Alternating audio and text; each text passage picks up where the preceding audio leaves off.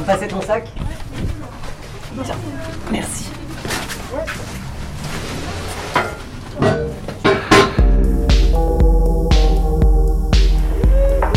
Est-ce qu'il y en a parmi vous qui rêvent à ce, qui- ce que sera le 22e siècle? La volte. Il nous parle d'îles en forme de lune, de lacs sortilèges veillés par des volcans sans âge. Radio, parleur. C'est en général à ce moment que je me réveille. Volute, Volute. volute. Ça arrivait. Ça arrivait. Grouille-toi. L'émission des imaginaires politiques. Des imaginaires politiques. Et tout cela, quoique cauchemardesque, est de l'ordre du rêve. D'ordinaire, c'est moi qui le maîtrise. Bienvenue dans Volute, quatrième épisode de la deuxième saison du podcast des imaginaires politiques. Et ce soir, une fois n'est pas coutume, nous sommes sortis du cocon réconfortant du studio bien chauffé à la poursuite d'un objet dans les entrailles de Paris. Cet objet, c'est un objet de fantasme, un objet de lutte, un trésor qui se cache peut-être autour de nous car nous sommes dans les catacombes de Paris. Volute. L'émission des imaginaires politiques. Enfin, tu peux passer par là aussi si t'as un peu envie de te perdre, ça revient au rêve. hein. Ok, C'est-à-dire que ça revient. Ça finira par revenir. Oui, Et alors les gens perdus Quoi Les gens perdus, ça se passe comment les gens perdus, on finit par les retrouver. hein. Ouais, oui. Euh, là, normalement, Et c'est l'autrice Sabrina Calvo que nous suivons dans toute cette aventure, elle qui sait si bien pourchasser les fulgurances. Et pour vous en faire une idée, allez donc lire Melmoth Furieux, publié à la Volte en septembre 2021. Et pour nous guider en ces lieux euh, aqueux, hein, il faut bien le dire, où il faut se tenir un peu fléchi, courbé comme des personnes âgées, Eline Cass, cataphile ou catafole de ces souterrains. Tu me diras si cette licence poétique te convient. Euh, nous sommes descendus donc à la poursuite d'un objet imaginaire. Et si vous entendez des conversations autour de nous, c'est que nous ne sommes pas seuls. Car les catacombes sont des lieux habités, des lieux vivants, et des lieux dans lesquels on va aller chercher cet objet bizarre. Eline, est-ce que tu veux bien commencer par nous dire de quel objet on parle? Quelle est l'histoire de cette chose-là? Qu'est-ce que c'est déjà? La recherche d'un d'un- objet qui est euh, l'origine euh, de tout. C'est une chatte, donc on est à la recherche. Non, on n'est pas encore à la recherche de ça. Non, on, On ne va. Je, je- je pense que euh, on peut faire des choses plus constructives que de se lancer dans cet incessant parallèle entre les espaces souterrains et les espaces souterrains. Euh, c'est ça. Enfin, je pense qu'on peut euh, quand même dépasser cette image surutilisée euh, dans tout- toute forme artistique. Ne dévions pas du cœur du sujet, si je puis dire. Quel est cet objet dont on parle? Ben, on, on ne sait pas trop. On sait qu'on cherche quelque chose, mais tout le monde cherche quelque chose. Ce qu'on cherche, on ne peut pas le trouver à la surface, puisqu'à la surface, il y a trop de distractions. Et quand il y a distraction, les choses ne sont pas là. Et donc, tout le monde, tous les gens qui descendent cherchent quelque chose. On ne sait pas ce que c'est, et nous, on le cherche aussi. On, a quelques pistes. Peut-être que euh, Sabrina, tu as plus de détails sur euh, ce qu'on cherche, ce que tu cherches. Je sais pas ce que je cherche, honnêtement. Euh, moi, j'ai une pulsion, tu vois, de, de descendre. Moi, je, depuis toujours, c'est en moi et dans mes rêves et dans la manière dont je fais les choses dans ma vie, en fait. Ce sont que des descentes très, très, très profondes. Parce que pour moi, c'est là où se niche l'en- l'endroit où tu peux dire des trucs vraiment intéressants sur l'affect, quoi. Au plus près de l'indicible, au moment où tu peux pas, tu peux plus te dire, en fait, quoi. Pour moi, la Terre, enfin, le- les rêveries de la Terre, c'est quelque chose qui est très très présent et euh, pour moi. Et donc du coup, ce que moi je cherche, c'est simplement déjà comprendre pourquoi je suis attiré par ça, en fait. C'est-à-dire quel est ce phénomène en moi qui a envie de cette profondeur, quoi, et qui a envie de toujours plus de profondeur. Je pense que toutes les personnes qui descendent euh, ici ont une euh, une présence une demande et un, une- un objet effectivement, mais qui est pas peut-être pas un objet physique, qui est peut-être une, une, une sorte de, de performance physique quelque part de la réalité, quoi. Et chacun et chacune a son interprétation. On va tourner dans l'autre sens, Electron. Euh, Il y a beaucoup de raisons pour lesquelles euh, les gens descendent.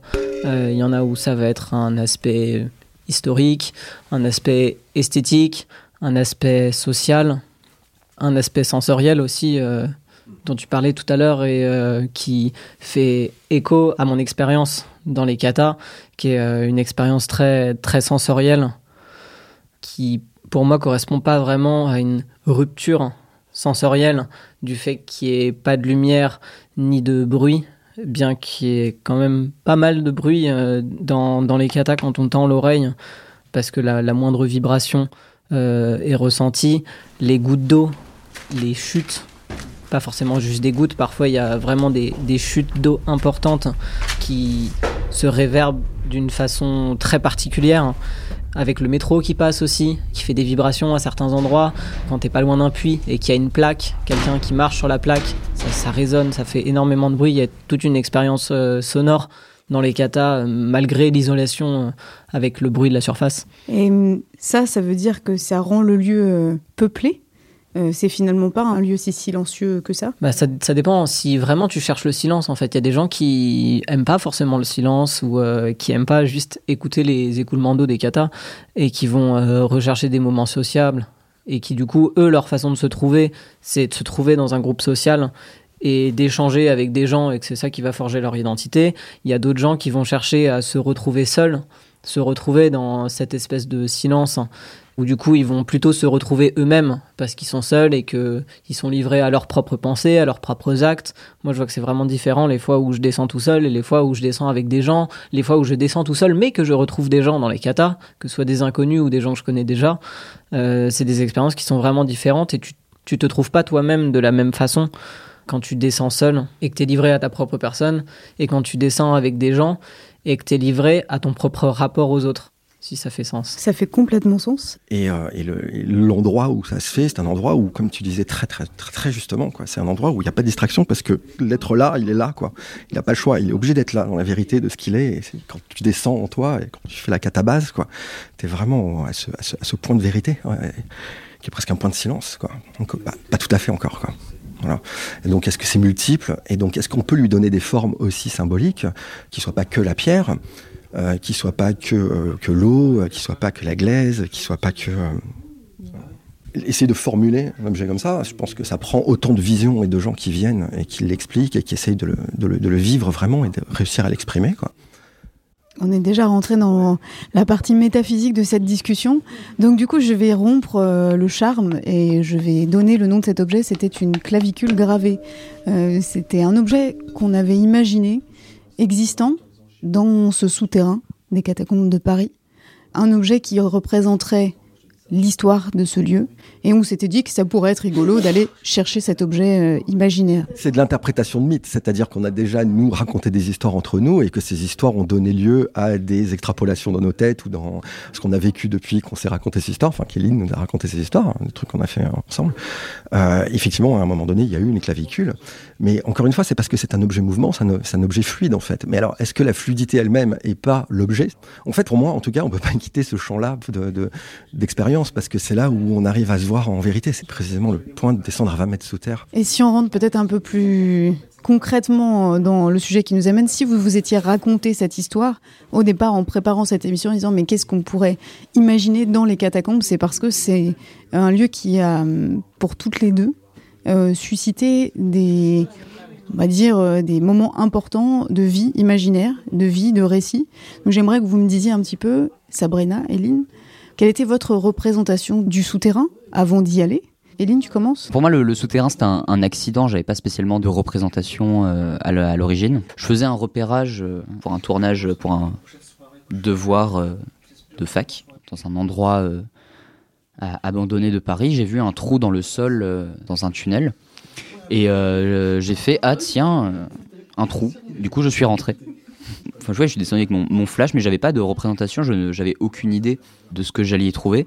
Et du coup, bon, on a tourné un court métrage de très mauvaise qualité euh, dans les quelques galeries euh, autour de cette entrée. Et puis après, par la suite, je suis retourné, je suis retourné euh, en allant toujours plus loin, en, notant sur un carnet le chemin par lequel j'étais venu, mais je savais pas qu'il y avait des salles, je ne savais pas qu'il y avait des gens.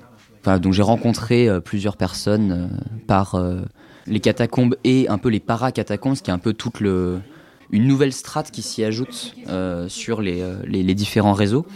Enfin, pour moi, ce qui porte l'imaginaire, vraiment, c'est euh, c'est les gens qui font l'endroit qu'on va rencontrer, les, les cercles qu'on va y créer et, et, comment on va interagir avec l'endroit et, et les gens qui l'habitent.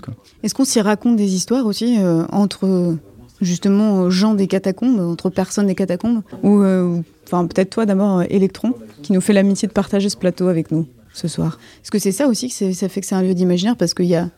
C'est un lieu qui a ses propres histoires, ses propres euh, Ouais, héros ses propres mythes aussi. euh. et ses propres mythes. Des légendes qu'on raconte de cataphile à cataphile. Il y en a, on sait que c'est des légendes, et il y en a, c'est des on-dit, mais tu peux pas vraiment vérifier. Et il y a plein de choses comme ça qu'on se dit entre nous.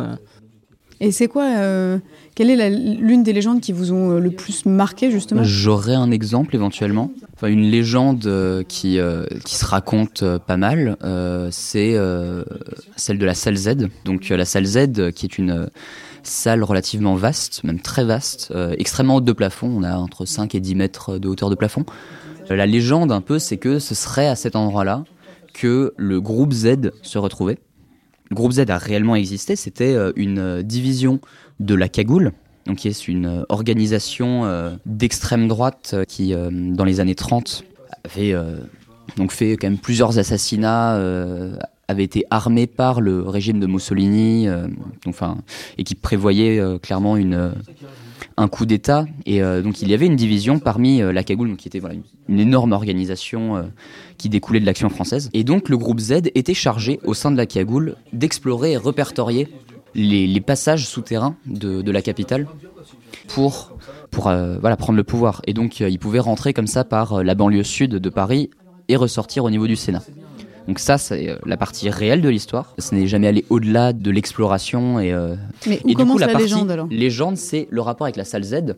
Donc la salle Z aurait été, selon la légende, l'endroit où l'intégralité de la cagoule se retrouvait pour conspirer. Et donc il y a tout ce, ce la côté... table euh, ronde des, des- des chevaliers de la cagoule quoi. la, la table ronde euh, du, euh, du fascisme des années 30. Et ça c'est jamais arrivé alors. Et non, enfin il y avait la cagoule, c'était beaucoup plus large, enfin que, que ça. C'était des dizaines de milliers d'hommes sur tout le territoire. euh. mais il y a quand même tout cet imaginaire autour d'une société secrète, ce qu'était la cagoule aussi en vrai, mais pas une société secrète souterraine qui se retrouvait. euh, Qu'est-ce que ça t'inspire, ça Cette idée que le souterrain, c'est le lieu où vont se cacher les rebelles, ceux qui luttent contre euh, le pouvoir ou qui ont, sont persécutés, comme les Huguenots en, en Cévennes? Alors, comment t'expliques ça alors que ces, ces- ces légendes-là, elles s'ancrent aussi fortement ici? Les souterrains ont été un lieu de, de résistance, même juste littéralement de les- résistance dans le sens de la résistance, puisqu'il y avait euh, un bunker, euh, pas non loin de la place d'Enfer Rochereau, enfin sur la place d'Enfer Rochereau même, qui est aujourd'hui est le musée de la résistance, euh, mais qui un temps était voilà donc le QG de Roll-Tanguy, donc euh, Et pendant l'occupation, le bunker allemand aussi. De, l'autre côté aussi. bunker allemand qui est d'ailleurs vraiment à euh, 20 minutes de marche euh, du bunker euh, de la résistance. Il y a eu euh, donc ça, il y a aussi euh, pas mal de défiance euh, envers les, euh, les forces de l'ordre avec euh, donc euh, l'octroi euh, qui était cette taxe qu'il fallait payer à une époque pour euh, rentrer dans Paris avec euh, des euh, avec des marchandises et donc il y avait des gens qui rentraient par les carrières en dehors du mur, passaient par en dessous et ressortaient dans la capitale avec leurs marchandises et comme ça pour esquiver euh, la douane. Et du coup il y avait une division euh, spéciale de, de l'octroi qui parcourait les catacombes avec notamment euh, Caron et Ozouf qui étaient deux douaniers qui au final comme globalement leur travail c'était de marcher dans des galeries vides parce qu'ils croisaient pas grand monde bah ils exploraient un peu toujours plus loin et puis ils se retrouvent dans des endroits un peu paumés. On retrouve encore aujourd'hui leur signature sur les murs un peu partout dans les endroits les plus reculés. Il y a eu réellement des espaces de de résistance face au pouvoir. euh. Sabrina, euh, j'aimerais qu'on reparle un petit peu plus tard aussi de, du souterrain dans Melmoth, parce qu'il y a quand même une, quelque chose de très intéressant qui se passe à cet endroit-là dans ton livre.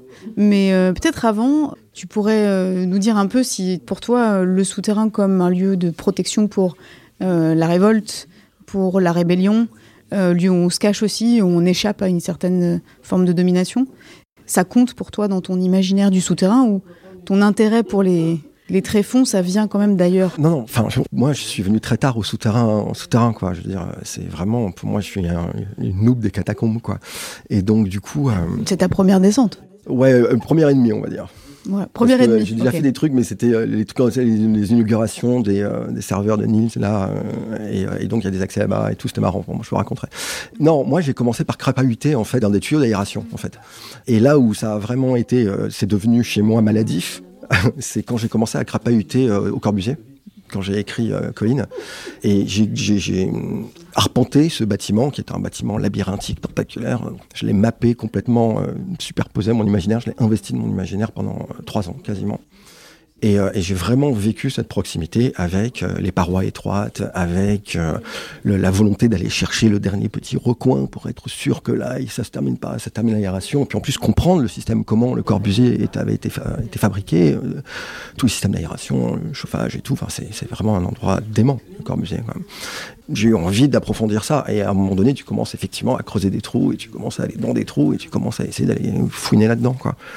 Moi, j'ai pas l'impression pour l'instant que j'ai besoin de me cacher dans les catacombes. Alors, oui, historiquement, il y a plein, il y a plein de trucs. Dans Melmoth, on parle de la commune à un moment donné, effectivement. et Il y a eu les derniers combats au Père-Lachaise et on sait qu'il y a eu des combats dans les catacombes aussi, quoi. Et là, il y a, il y a un imaginaire qui est très fort pour moi, mais, mais pas parce que il y a des légendes ou des mythes fantastiques, mais parce que c'est quelque part c'est très naturaliste en fait l'imaginaire des catacombes quoi. C'est-à-dire que c'est quelque chose où le, surnaturel a très très peu de prise parce que on est tellement dans l'être là que finalement le, surnaturel est né de la plus petite chose, c'est-à-dire la plus petite pierre, le, plus petit micro événement. Tout à l'heure on venait, on a vu des choses, des, des, des manières dont l'eau se propage, euh, dont on entend les pas des gens dans l'eau euh, qui créent des, des cascades plus ou moins grandes après en répercussion. Et là, il y a un glou-glou très particulier, puis la- texture de l'eau, le, le rapport au sable, il y a tout un truc très sensuel aussi est là, quoi. Et qui, pour moi, c'est ça qui me séduit. C'est-à-dire, pour l'instant, j'ai pas envie de me cacher, mais par contre, j'ai envie d'apprendre la sensualité de cet endroit-là, quoi. Parce qu'il y a euh, des phénomènes, c'est très beau, c'est très petit. Alors que c'est euh, le, réseau, il est immense, mais en fait, tout ce qui se passe est dans le tout petit, en fait. Donc, c'est une vision de l'imaginaire très naturaliste, quasi, enfin, une très grande clarté quelque part, quoi. Alors, avant qu'on rentre peut-être plus dans les histoires des catacombes, les histoires politiques qui s'y sont déroulées ou qui y sont liées, il y a une dernière question que je voudrais vous poser sur la représentation du souterrain par rapport à la surface. Est-ce que ça vous semble être euh, quelque chose d'une rupture, c'est-à-dire qu'il y a un monde du dessous et un monde du dessus, qui pour vous sont à la fois deux mondes séparés dans euh, votre imaginaire, mais aussi peut-être dans la manière que vous avez de le vivre? Ou au contraire, est-ce que vous voyez une sorte de fil euh, d'Ariane Est-ce que euh, on commence le cercle comme ça ou non peut-être dans le sens inverse, électron Est-ce que pour toi c'est vraiment deux mondes séparés ou deux mondes interconnectés? Dans la mesure où les personnes des katas, c'est des humains de surface, bah, tous leurs enjeux de surface, ils les ramènent sous terre, dans la société souterraine, dans la communauté à laquelle on appartient. Bah, les gens, ils amènent leurs émotions, ils amènent leur matériel, ils amènent leurs opinions et toute leur organisation sociale. On retrouve euh, les mêmes oppressions sous terre qu'en surface, parce que bah, la, la société souterraine, c'est les mêmes personnes. Ça c'est un point de continuité plutôt alors entre le, le dessus et le dessous, mais quand toi tu descends, est-ce que c'est pour toi euh, il y a une, fracture qui se fait au moment où tu rentres dans le souterrain, ou est-ce que euh, les deux espaces sont quand même un peu pas les mêmes mais liés pour toi? Hmm, Je pense que c'est un peu les deux, dans, dans le sens où, à partir du moment où je descends, j'ai fermé la plaque, je suis sous terre, il y a un peu une, une libération euh, déjà du fait de d'avoir passé l'étape de la plaque. Je sais que je, que je cours plus les dangers de la surface. Donc en ça, genre il y a une rupture où soudainement euh, je me retrouve pas observé, pas euh, jugé pour euh, quoi que ce soit.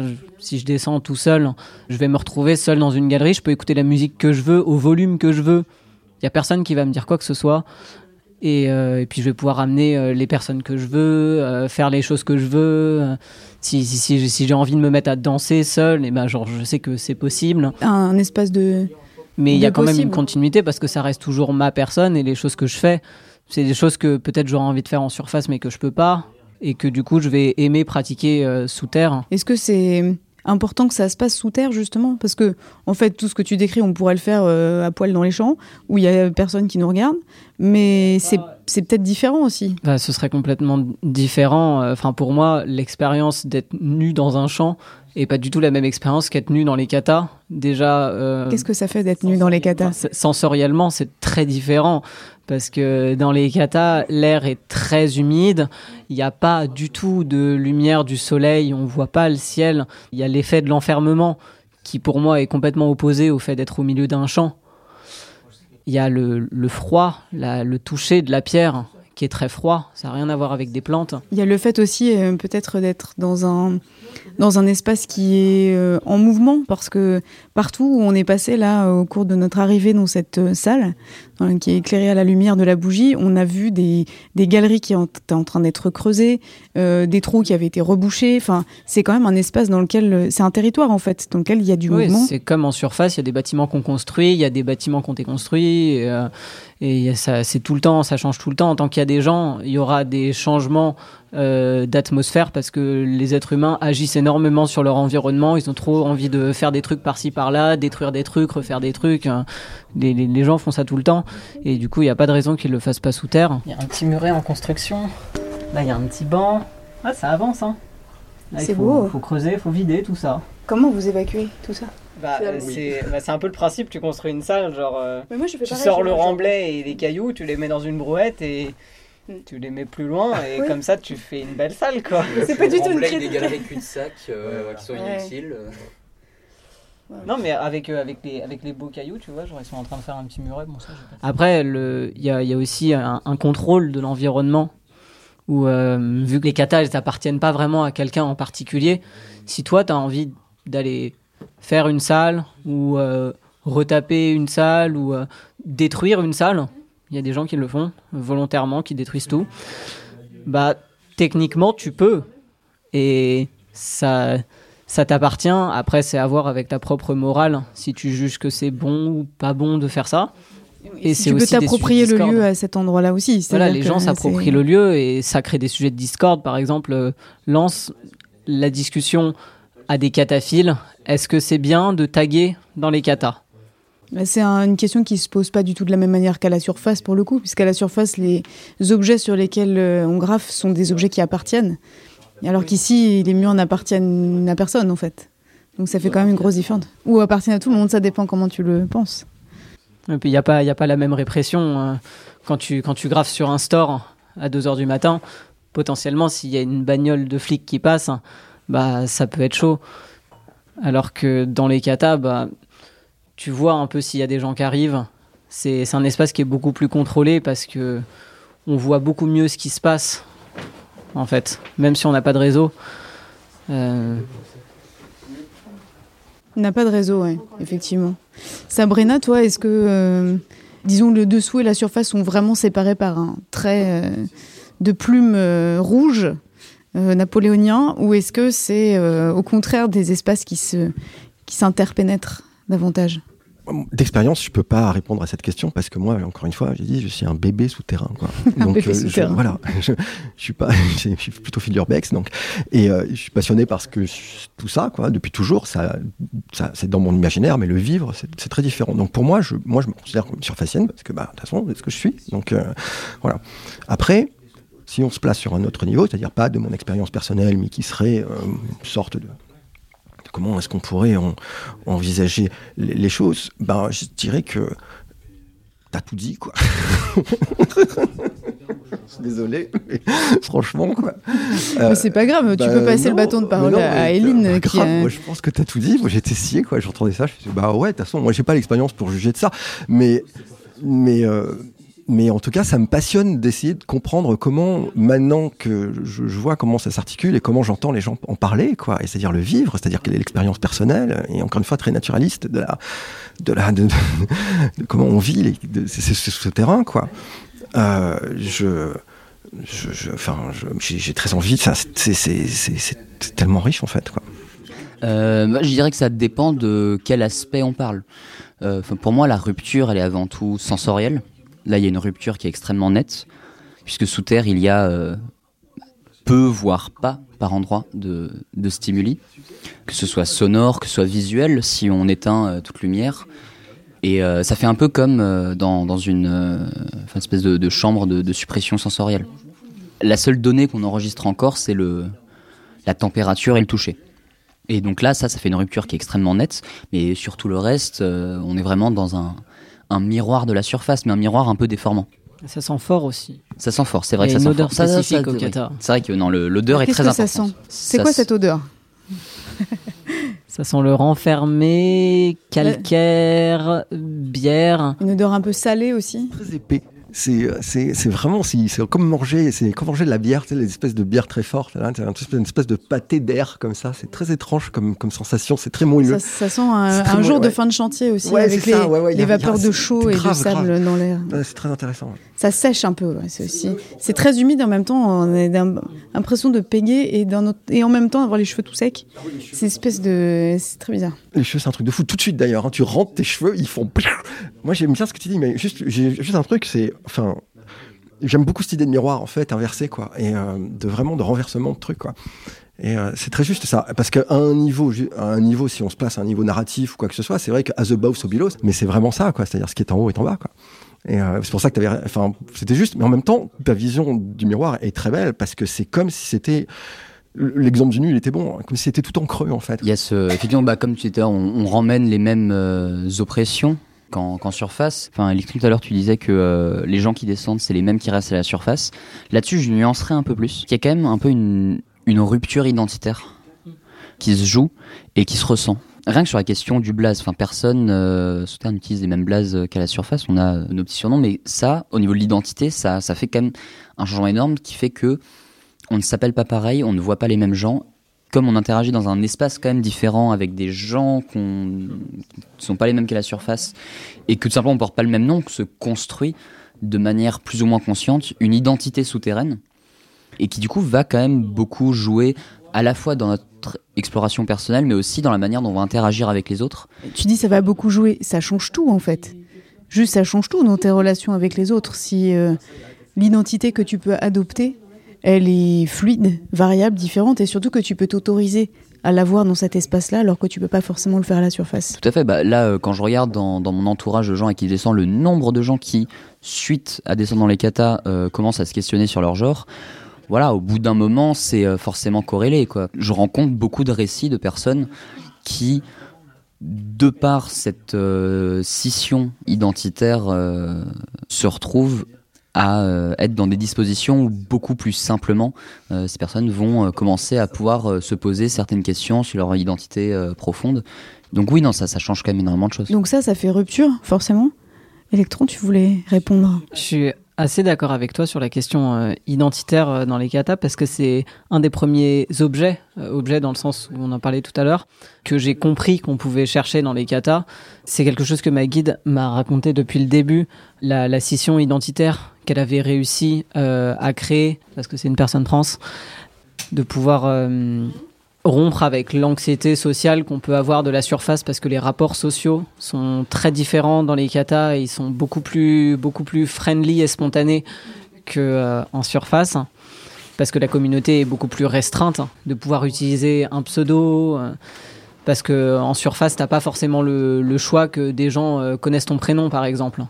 Et sous terre tu peux directement arriver avec un blaze qui veut dire n'importe quoi les gens vont juste accepter et te nommer comme ça, sans te demander si c'est vraiment comme ça que tes parents t'ont appelé, euh, je veux vérifier sur ta carte d'identité, euh, non. Parce que les gens, ils ont des blases qui, qui veulent dire n'importe quoi, qui sont des private jokes, ou qui sont ridicules, ou euh, qui ont une histoire profonde. Mais tu peux, tu peux arriver. euh, Tu peux avec appuyer sur le bouton nom, en reset, fait. quoi. C'est très beau, en fait, de voir que l'objet de fluidité dont on parle depuis le début, finalement, peut-être que c'est simplement l'épreuve de vérité. C'est-à-dire que quand on est en bas, ou dedans, ou à l'intérieur tortillé, euh, on est face à ce truc. On est face à soi surtout. Bah c'est ça. Et donc du coup, on en ressort changé. Nous, ce que je comprends de ça, c'est une fois qu'on est là et qu'on est face à nous, qui qu'on soit ici, peut devenir autre complètement, quoi. Il y en a qui décident d'être des connards. hein. Il y en a qui changent leur identité de sous terre et qui décident que sous terre c'est des connards. hein. Bah et voilà. qui se comportent bien en surface, mais juste euh, les katas. euh, Et c'est vraiment l'objet de, c'est vraiment l'objet de se faire face et de s'accepter et de se vivre finalement, quoi. Vous voulez faire une petite pause de deux minutes? Et puis on se retrouve euh, juste après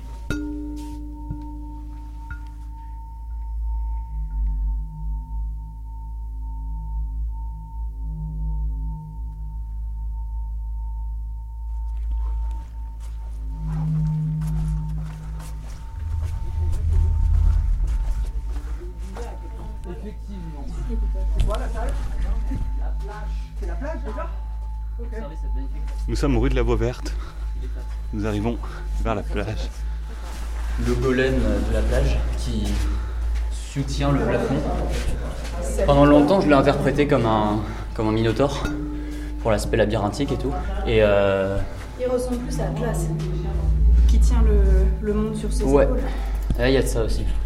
Je pense qu'il peut avoir plein de noms. Ah. Il est un peu en mutation Il constante, genre euh, les gens le font, le défont euh, en permanence, et donc euh, il change vraiment en fonction du temps. Si tu le décris, il fait euh, Il fait, euh, 2 mètres de haut, il fait une vol d'or, virgule 3, je pense. un peu moins d'une éline. Ouais. Il a des yeux vraiment sur le bord de son Il a un crâne. peu des yeux de caméléon. Il a des Ouais. yeux globuleux de caméléon et le nez la truffe fendue d'un cochon et la bouche ouverte. Ouais, il est pas, il est pas serein.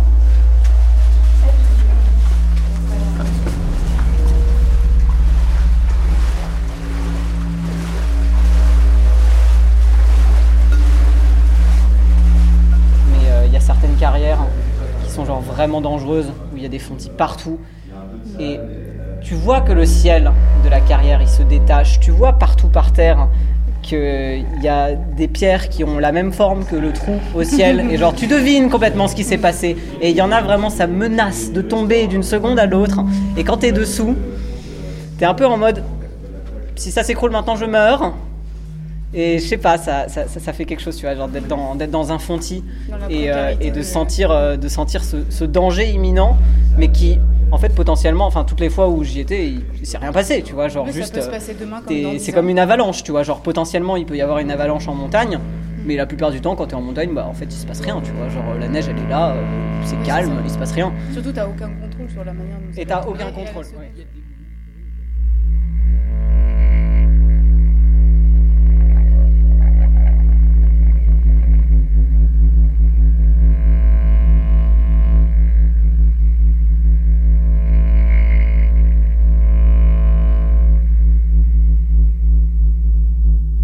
Volute, quatrième épisode. Volute, quatrième épisode. Volute, quatrième épisode. Vous écoutez toujours Volute, épisode 4 de la saison 2. Je me défends pas mal non plus à ce jeu-là. Et nous sommes toujours dans les non-catacombes, mais les souterrains de Paris. Eline, tu, tu nous diras. Carrière. Les carrières de Paris. Pourquoi est-ce qu'on ne peut pas appeler cet endroit euh, des catacombes? Tu nous diras certainement pourquoi. Mais j'aimerais qu'on reprenne sur euh, une idée, celle euh, du fil d'Ariane, puisque dans les imaginaires du souterrain, euh, on pense au mythe du Minotaure, bien sûr, celui qui est piégé dans, un labyrinthe souterrain. Et j'aimerais bien savoir, d'ailleurs, pour commencer euh, cette deuxième partie, ce que vous inspire, ou en tout cas, comment est-ce que cette figure du labyrinthe du Minotaure, est-ce que ça a pu vous travailler? Est-ce que vous vous sentez plutôt l'être piégé, comme le Minotaure, ou plutôt l'être pourchassant? De mon expérience, il y a eu un peu une inversion des, des choses. Au début, je me sentais effectivement piégé, mais piégé dans, dans un, un potentiel à explorer. En tout cas, je me sentais en danger parce que je n'avais pas encore rencontré les gens. Et, euh, et donc forcément, voilà, au début, euh, on, on entend le moindre bruit au loin, euh, on, on s'imagine un danger. Surtout qu'ici, les sons sont très étouffés, donc les gens ont tendance à surgir alors que Je- tu ouais, les as pas trop entendus. J'ai eu beaucoup de frayeurs comme ça. Et c'est vraiment c'est un quelque chose de très progressif de, de rencontrer des gens, de commencer à leur parler. Et là, l'inversion se fait entre ce moment où on est piégé et ce moment où on est dans effectivement toujours dans ce truc labyrinthique qui ne cesse de l'être. Parce que même si on commence à euh, s'approprier lieu, à, à connaître les axes principaux, enfin la plupart de mes descentes, je ne sors plus mon plan parce que euh, plus besoin. Mais il reste toujours des portions où, euh, où on n'est pas sûr, des portions où on continue à se perdre. Et du coup, il ouais, y a ce travail progressif d'être piégé dans un labyrinthe inconnu, puis en faire un, un espace à soi et, de continuellement euh, se, l'approprier, se le réapproprier, se le réapproprier de différentes manières. Et toi, Sabrina, est-ce que euh, tu. cette, cette dichotomie entre pourchasser et pourchassant ou pourchassante te, te parle euh, d'un point de vue narratif, d'un point de vue imaginaire Bah, moi, j'ai passé ma vie à écrire des livres qui sont des labyrinthes, littéralement. Vraiment, je fais des labyrinthes depuis que je suis toute petite. Je fais des labyrinthes en, en, papier, en tissu, en mots. Enfin, c'est vraiment ce que je fais. Et euh, c'est très intriqué. Il y a beaucoup de choses qui cliquent. C'est des énigmes dans des énigmes, dans des énigmes, dans du mythe. Et donc, moi, je suis passionné par cet aspect-là des choses, mais c'est pas tant la connaissance du labyrinthe qui m'intéresse que la sensation, encore une fois, du labyrinthe. C'est-à-dire le, le, le, fait de savoir qu'à un moment donné, on a accès euh, à, à tout cet inconnu finalement de couloirs, de possibilités euh, qui sont à la fois des, possibilités physiques, des déplacements, mais aussi des possibilités mentales, quoi, de projection euh, dans les ténèbres, dans la trajectoire d'un tunnel, dans euh, des inclinaisons, dans des sensations, dans des rapports à, des choses qui sont extrêmement de l'ordre du de la descente de la, de la, de la, de la descente profonde vers, vers, vers les morts, quoi, vers la mort, qui est parmi qui autour de nous tout le temps, c'est-à-dire pas physiquement, mais en tout cas en souvenir et en, en présence de la roche qui se rappelle à nous en permanence. Donc, euh, par contre, moi, j'ai vraiment l'impression que dans ce labyrinthe-là, il n'y a pas cette dimension de connaissance, parce que c'est une connaissance infinie, parce que finalement, c'est c'est une, une descente qui, qui mène à soi, en fait, et qui mène toujours à... Il y a ce côté qui est, qui est, vraiment flippant euh, d'existence, quoi, de sensation. Moi, c'est vers ça que je tends, et je pense que c'est pour ça que j'ai travaillé à, à, créer des choses qui, qui, sont vraiment très intriquées, et qui sont vraiment très, très, très liées à cet imaginaire des labyrinthes profonds. C'est parce que je... Ben, tu parlais de pourchasser, moi, je trouve que le, le, mot est un peu... Enfin, il est trop chargé pour moi, c'est pas... Je, pas je pourchasse quelque chose, parce que, je, je, encore une fois, mon objet, l'objet, je le connais pas encore. Il a plusieurs formes, il est fluide, c'est certain, je, on commence à avoir des propriétés de cet objet qui sont très claires. Donc quand je disais en introduction que tu pourchassais des fulgurances, j'étais pas très très loin de la ouais, mais vérité. Tu, mais, tu, parles de pourchasser parce que moi je pense que, enfin de fulgurance, je sais pas, en tout cas de quelque chose qui fulgure. Voilà. Euh, plutôt que des fulgurances qui seraient de moi, euh, moi je n'ai pas l'impression d'être une fulgurance, j'ai plutôt l'impression d'être fulguré quoi, d'une certaine manière quand tu sens ça et que tu as envie d'aller parce que tu te dis que c'est ça qu'il faut vivre pour créer des choses intéressantes, parce que mon, mon travail, c'est de créer des choses. C'est euh, c'est plutôt ces ouais, plutôt ces vecteurs de, qu'on qu reçoit là, en tout cas physiquement aujourd'hui, dans les ténèbres, quoi, de s'aventurer, ne serait-ce que dix minutes seul dans des tunnels. Je pense qu'on peut le faire mentalement aussi, c'est-à-dire que créer, c'est quelque part c'est ça, quoi. C'est se perdre là-dedans et apprendre à se perdre de, de plus en plus, de plus en plus. Et l'abondance de pertes, en fait, crée euh, cette espèce de, de, très grande profondeur en nous pour pouvoir vraiment se calmer et euh, s'apaiser quelque part, donc aller vers la mort, quoi. Mais euh, c'est bien parce que vous ne répondez ni l'une ni l'autre du coup euh, à ma question.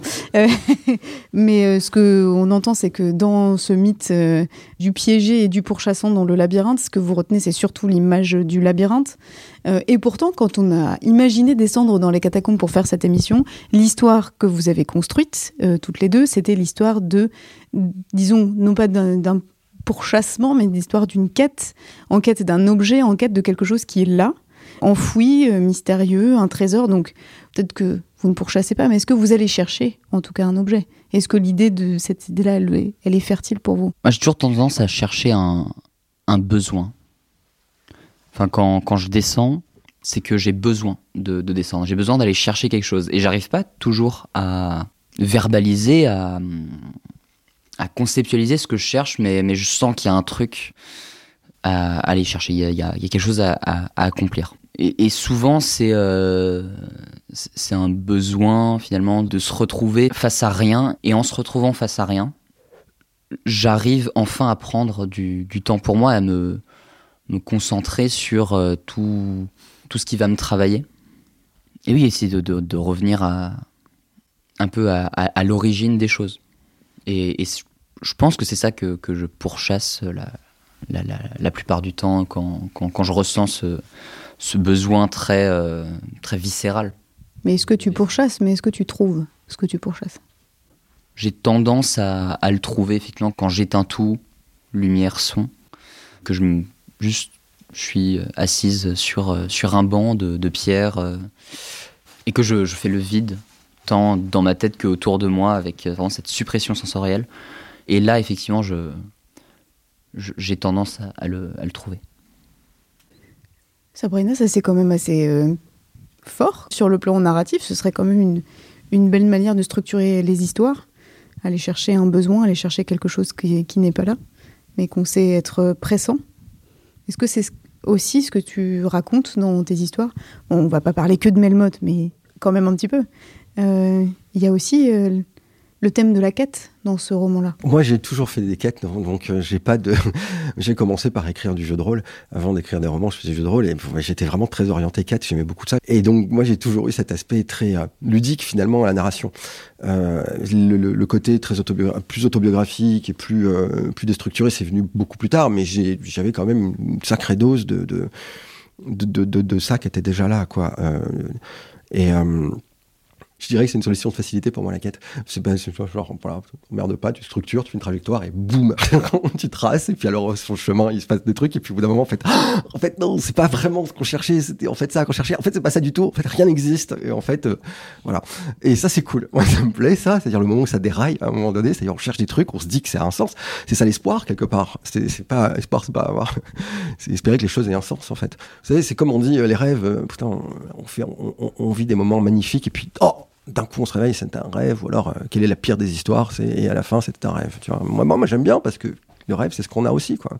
Mais c'est autour de cette idée-là que tu construis les labyrinthes, justement. Bah, au début, ouais. Après, encore une fois, je- ouais. Après, je les ai, après ils sont partis. Au bout d'un moment, les, les murs s'ouvrent. Au bout d'un moment, tu prends de l'altitude. Au bout d'un moment, tu mets des trucs en perspective. Puis tu fais 12 labyrinthes en même temps. Puis tu les aplatis. Enfin, tu vois. Après, tu commences à jouer un petit peu avec toutes les structures narratives autour du labyrinthe. Ça fait 20 ans que je fais des labyrinthes. Donc, tu vois, ça m'a ça m'a rendu folle, quoi. Vraiment, les premiers labyrinthes où la circulation se fait, où tu prends une idée, puis tu la déroules, tu l'enlaces, tu l'enlaces, tu l'enlaces, tu l'enlaces. Puis tu as, tu atteins un point, puis tu délasses, quoi.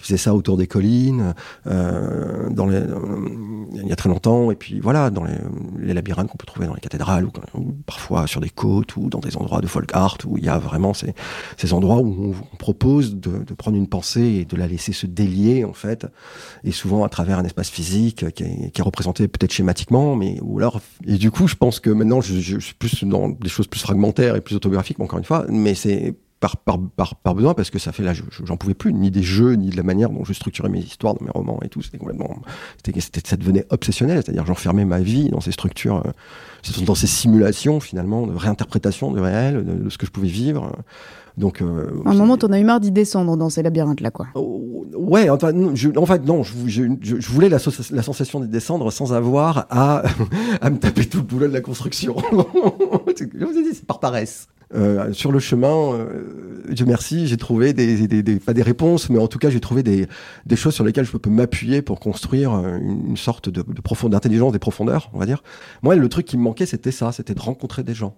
Voilà, tu vois, c'était plutôt ça. Moi, j'étais, moi, j'étais, très solitaire, un peu toute seule, tu vois. Quand tu parles de, des, de la présence des rêves et de la manière dont on peut construire aussi, soit dans les rêves éveillés, soit dans les rêves nocturnes, des couches comme ça de récits, des fantasmagories, euh, euh, s'imaginer coucher avec son crush, euh, s'imaginer aller sur Mars, s'imaginer retourner voir euh, le Svalbard, voilà. Toutes ces fantasmagories qu'on peut se faire et se fabriquer pour soi, on y est finalement un peu seul. Tu parlais de rencontrer des gens. Euh, Qu'est-ce que tu espères rencontrer euh, dans ces labyrinthes euh, réels, je dirais, euh, plus que tu ne, plus que ce que tu pourrais avoir dans tes rêves, dans tes fantaisies? Vois, des amis, des potes, quoi. C'est ça, quoi. Juste des comme, gens pour boire des bières, ok Ben non, pas de, moi, je bois pas de bière, mais, euh, mais de- d'avoir un endroit où, il- où on est et où il y a une pratique de, de- du territoire, une pratique de l'endroit, une construction du lien dans ce territoire. Quoi. Donc moi c'est ça. Pour l'instant, je vois pas plus loin que ça. Tu vois, je veux dire, pour moi ça, il y a, il y a forcément, hein, y a forcément une idée politique derrière. Il y a aussi une idée d'embourgeoisement, d'une certaine, euh, d'un, certain privilège qu'on a à pouvoir descendre avec des gens qu'on connaît. Tu vois, enfin je veux dire, je connais, je, je vois bien ma, ma condition de touriste aussi. Quoi. Tu vois, je, je- vois bien que tout ici tout me dépasse. Quoi. Et- mais, mais c'est parce que ça me dépasse que pour moi ça, ça touche à des choses qui sont très sensibles chez moi et qui sont euh, de l'ordre du sublime. Quoi. Électron, moi, ça va dire de suiter après, après le sublime, mais euh, je vais revenir à ma question. Je un peux, peu répondre à, je peux répondre à ta question, qui pour moi relie complètement à la question de l'objet euh, initial, où j'ai un peu l'impression qu'on est à la fois le pourchassé et le pourchassant, parce que euh, un des objets que je trouve que les gens cherchent dans les katas, c'est eux-mêmes, et que quelque part ils se, pourchassent eux-mêmes pour euh, trouver leur propre personne. Euh, De base, j'ai tendance à euh, éviter d'être seul parce que j'ai du mal à, à être seul avec moi-même et à me sentir bien en étant seul avec moi-même. Mais en ce moment, j'essaie vraiment de, justement, en descendant tout seul et en essayant de privilégier des activités solitaires, de d'essayer d'apprendre à avoir des moments de solitude plaisants. Et euh, du coup, me retrouver seul dans les katas, c'est un peu comme en surface où quand je suis seul, euh, j'ai tendance à me donner des instructions, à me donner des protocoles pour, euh, pour fonctionner, à décider, décider d'avoir, d'avoir un programme, une, une to-do list euh, organisée euh, de, de ce que je vais faire et d'essayer de, d'atteindre, euh, d'atteindre les buts euh, tout le long de la journée. Ça peut être des choses très compliquées comme des choses très basiques, tu vois, genre euh, ça peut être euh, envoyer un mail euh, ou faire à manger ou euh, construire une sculpture dans une carrière à deux heures de chez moi, tu vois, genre ça peut être n'importe quel, n'importe quel objectif, mais du coup quand je me retrouve dans les katas, je me donne aussi des, instructions à moi-même, des buts, hein, où du coup je, j'ai rien à répondre à personne. Je me donne juste des, des challenges personnels où je vais me dire, bah vas-y, je vais, je vais passer par là, je vais essayer de faire telle partie du, du réseau sans regarder aucune fois mon plan. Du coup, euh, me retrouver seul, ça, permet, ça me permet de faire des choses que je pourrais pas faire avec d'autres gens, d'écouter la musique que je veux au volume que je veux. Euh, si je veux écouter euh, cinq fois euh, la même musique ambiante euh, euh, qui, qui, qui fait mal à la tête euh, à certaines personnes euh, ou qui, que des personnes trouvent ça angoissant et que Par moi je trouve ça exemple, très est-ce qu'on relaxant. peut avoir un exemple de musique ambiance qui, qui casse la tête? Euh, Guts de Daniel Mensch. Ça, ça casse un peu la tête. Je note.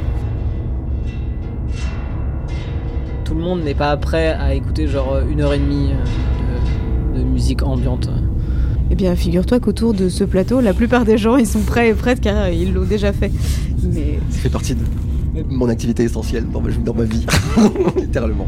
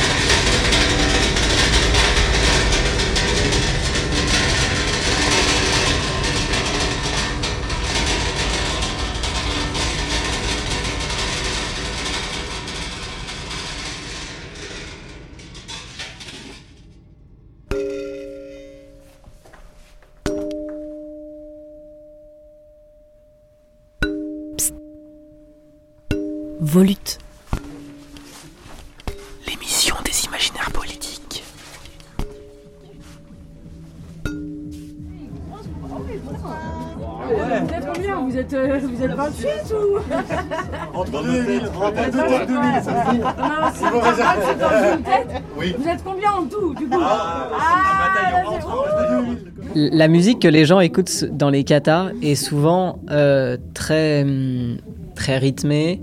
De la techno, c'est de la juste. Il y a, y juste de la techno. quoi. Non, non, il n'y a pas que de la techno, mais euh, de la musique dynamique. hein. La plupart des gens quand, qui mettent de la musique dans les katas, ils mettent vraiment de la musique qui va être dansante, qui va être dynamique, qui va être rythmée. C'est pas que de la techno, même s'il y a beaucoup de euh, personnes issues du milieu tough hein, qui du coup écoutent de la techno. Mais euh, il y a plein de gens qui vont écouter d'autres styles. Mais euh, j'entends rarement des gens écouter des trucs hyper ambiants. Euh, je vais reconnecter un petit peu avec la question des. Notamment en préparant cette émission, où c'est demander un petit peu ce que le souterrain nous évoquait en termes de films, de séries, de bouquins qu'on avait pu lire. Et c'est vrai que rarement on pense au fait de faire du lien euh, sous terre. Euh, généralement, les premiers trucs qui passent par la tête, c'est plutôt euh, bah, le dernier film Camelot avec les résistants sous terre. Ça peut être plutôt des gens qui s'y cachent. Est-ce qu'il y a des récits qui vous semblent exister dans lesquels justement ça parle de faire lien sous terre, justement dans cet espace bien particulier? Éline? Alors, bien sûr, il y a toutes les productions un peu professionnelles de, de, gens de la surface qui viennent investir les, souterrains de, de leurs récits. Enfin, je pense notamment au, film des, des Gaspard, euh, qui raconte ouais, une sorte de d'éco-terroristes euh, qui préparent euh, une révolte depuis euh, les, carrières de Paris. Euh, mais il y a aussi, à côté de ça, toute une profusion de, de, de créations maison qui vont circuler de différentes manières, que ce soit des, des petites histoires, euh, des, euh, des dessins, des, euh, des linogravures, tout plein de choses qui, qui vont circuler soit par le biais des tracts, donc les gens vont plastifier leurs créations, les cacher aux quatre coins du réseau et, les personnes qui vont les trouver vont en faire collection. Et donc il y a beaucoup cet échange culturel qui se crée de, de, cette manière. Et aussi via voilà, des, euh, des. Euh, on peut penser notamment, euh, ouais, bah, on peut penser notamment au, au magazine Le Monde Souterrain, euh, qui doit être en être bientôt à sa sixième, son sixième numéro, je crois, qui paraît à peu près une fois tous les trois mois environ depuis depuis assez peu. Mais il y en a eu d'autres avant, et donc voilà, donc on a donc ce ce, ce magazine qui ouais on a pas mal puis voilà donc qui, qui, qui circule où les gens vont contribuer donc c'est vraiment une, une œuvre collective euh, bah, comme les fanzines enfin voilà c'est un fanzine des katas globalement Est-ce que t'en- t'en connais d'autres euh, électrons des... J'ai croisé des gens qui faisaient des productions, euh, bah, des productions aussi sous forme de podcast. Tiens non. Il y a aussi euh, le catalendrier, par exemple, où c'est un calendrier de l'Avent que tous les ans, euh, une poignée de personnes décident de se mettre ensemble sur un projet et d'en imprimer des calendriers de l'Avent avec euh, des petites cases. Euh, bah, comme un calendrier de l'Avent, sauf qu'à la place des chocolats, c'est des images. Ah, J'allais dire c'est du remblai, non? Mais non, en fait c'est des images. Et, euh, et qui du coup en imprime, plastifie, découpe et les cache début décembre. Et du coup, il faut, il faut les trouver et faire partie des premiers à les trouver parce que c'est une édition très limitée, parce que ça coûte de l'argent aux personnes qui ne le font. Et il n'y a pas de rémunération derrière. Et ça, ça fait, pas, ça fait aussi partie de, de la culture. euh. Là, en plus, le dernier euh, catalandrier, euh, c'était 100% meuf. Ah et c'était mes amis dedans. Bon, du coup, tu n'as pas non plus euh, complètement répondu à, à ma question, mais c'est pas grave. De toute façon, je vais me faire à l'idée que vous répondrez pas à mes questions. Je vais les poser, puis vous allez surtout ne pas y répondre. Non, mais c'est bien, tant que vous dites des choses intéressantes, c'est- c'est important. Euh, Il y a une autre production culturelle qui est, disons, euh, connectée, sans mauvais jeu de mots, à l'idée du fil d'Ariane. Euh, il paraît qu'il y a des vrais fils d'Ariane dans les catacombes. Euh, à l'ancienne, oui, c'est euh, un, moyen de, se repérer qui était relativement courant, c'était d'utiliser des, cassettes radio, de les dérouler, dérouler, voilà, t'accroches ton, petit bout par là où tu rentres et puis tu, ça tu retrouves ton chemin en revenant. Ce qui était relativement inefficace parce que bah, forcément, genre tu te balades, tu croises un- une grosse bande magnétique qui, qui traverse la galerie et qu'est-ce que tu fais? Bah tu la coupes. Voilà. Euh, voilà, on, on y revient à cette tradition de relouter des touristes, euh, qui voilà, c'est vraiment une institution et ça en fait partie de, le- de couper leurs repères. euh. C'est exactement, c'est exactement ce que j'allais dire et c'est pour ça que ça m'a fait rire quand tu as parlé de fil d'Ariane dans les catas. C'est-à-dire que ça, c'est un truc qui pouvait marcher dans les années 80 euh, où il y avait très peu de gens qui descendaient, où tu décides de descendre en journée et euh, il est possible que tu croises personne. Aujourd'hui, le premier catafile qui va voir ton fil, il te le coupe. C'est la mentalité Eh du bah, bizutage des catas. C'est bonne ambiance chez vous. C'est cool. C'est la mentalité du, du, du, du bizutage. C'est dommage parce que moi j'avais ramené ma cassette. Socrate répondit Je vous ai ramené un enregistrement pirate sur cassette audio. Jadis, comme je l'ai dit en commençant, bien des atrocités se commirent chez les dieux, au dire de la légende, sous l'empire de la nécessité. euh, d'une émission de philosophie sur la caverne de Platon. Je pensais que ce serait Oh. Particulièrement approprié, donc si vous on pourra le, le répandre pour, qu'il- pour que Platon se fasse couper. Mais quand Eros fut né, de l'amour du beau sortirent des biens de toutes sortes pour les dieux et pour les hommes. Disons, en pliant à la mesure la pensée qui me vient, que c'est lui qui donne la paix aux hommes, le calme à la mer, le silence au vent, la couche et le sommeil aux soucis. Euh, Sabrina, du coup, est-ce que euh, cette idée-là de faire lien différemment euh, dans ta manière de raconter les personnages, par exemple, le fait que euh, il ou elle ou elle se retrouvent dans des endroits qui sont assimilables au souterrain, c'est-à-dire avec d'autres règles, d'autres normes, d'autres manières de se parler, d'autres manières de sentir, euh, de percevoir le temps et l'espace même qui entoure ces personnages-là. Qu'est-ce que tu pourrais raconter dans ce dans cette matrice-là? Bah, j'ai bien plus, moi j'ai bien l'impression que c'est précisément ce que je fais. C'est-à-dire que moi je m'invente mes potes dans mes livres et je les laisse vivre et je regarde si euh, le monde était beaucoup plus fou et que la réalité était beaucoup plus fissurable qu'elle ne l'est. euh, euh, comment ça réagirait et ces personnages euh, parce que voilà moi, ça fait 25 ans que j'écris donc j'ai beaucoup beaucoup de potes dans mes livres et, euh, et je crois que, ce- que c'est précisément ce que je fais et je pense que c'est pour ça que je suis arrivé à une fin des labyrinthes à un moment donné c'est parce que je me suis rendu compte que ce qui était important dans le labyrinthe c'était pas le labyrinthe lui-même c'était la circulation dans le labyrinthe et que cette circulation on peut la faire sans mur et quelque part, moi qui ai commencé à vivre tardivement, moi j'ai socialement été extrêmement euh, euh, fermé. Enfin, plus je déployais mon imaginaire vers de l'onirisme, et plus je me fermais socialement, et plus c'était compliqué pour moi d'interfacer avec des gens qui me faisaient avancer euh, humainement et politiquement, je dirais quoi. Et, et voilà, et c'est parce que ben, comme ça on apprend à plus faire de la merde. Et c'était vraiment très intérieur, et, euh, et ça a pris beaucoup de temps avant que ça se transforme en matière, avant que ça se transforme en relation réelle, en capacité de m'interfacer avec des gens réels et pas simplement des projections de moi-même et de mes histoires et, de, et des liens que je mettais en scène dans ces histoires et qui étaient dans des contextes, comme tu dis, extrêmement euh, euh, propices à euh, du rapprochement, même avec tout, à la fois la construction sensuelle du monde, euh, que ce soit les champignons, que ce soit les parois, la poussière, euh, le- le- les vibrations, le, rapport à la vibration, le rapport à la fissure, le rapport au, au trait. euh, Mais hum, comment est-ce que tu expliques que euh, la plupart des références culturelles qu'on a eues en pensant au souterrain, avant même d'avoir cette discussion là, ici et maintenant, c'était euh, tourné vers le souterrain comme euh, lieu de révolte. On va se planquer, quoi. Se planquer pour faire rébellion, ça veut dire créer une communauté souterraine, donc du coup pouvoir se supporter dans un espace clos, dans, un, dans une sorte de huis clos en fait. Euh, comment t'expliques que ce- cet aspect-là seulement du souterrain apparaisse vraiment, émerge culturellement Qu'est-ce que toi t'aurais envie de raconter d'autre en fait de ça, tu vois? Mais c'est vraiment l'imaginaire matériel, quoi. C'est-à-dire de, on est dans un imaginaire de figure sur le souterrain. On est dans un imaginaire de représentation d'espace, avec des corps dans un espace qui se déplacent dans un espace, avec des gens qui sont des classes, avec des choses qui sont des classes, qui on a assigné des genres, qui on a assigné une histoire, qui on a assigné un, rôle moteur dans un certain, enchaînement de circonstances qu'on a pu réécrire par la suite, quoi. Donc c'est un imaginaire qui est très figuratif.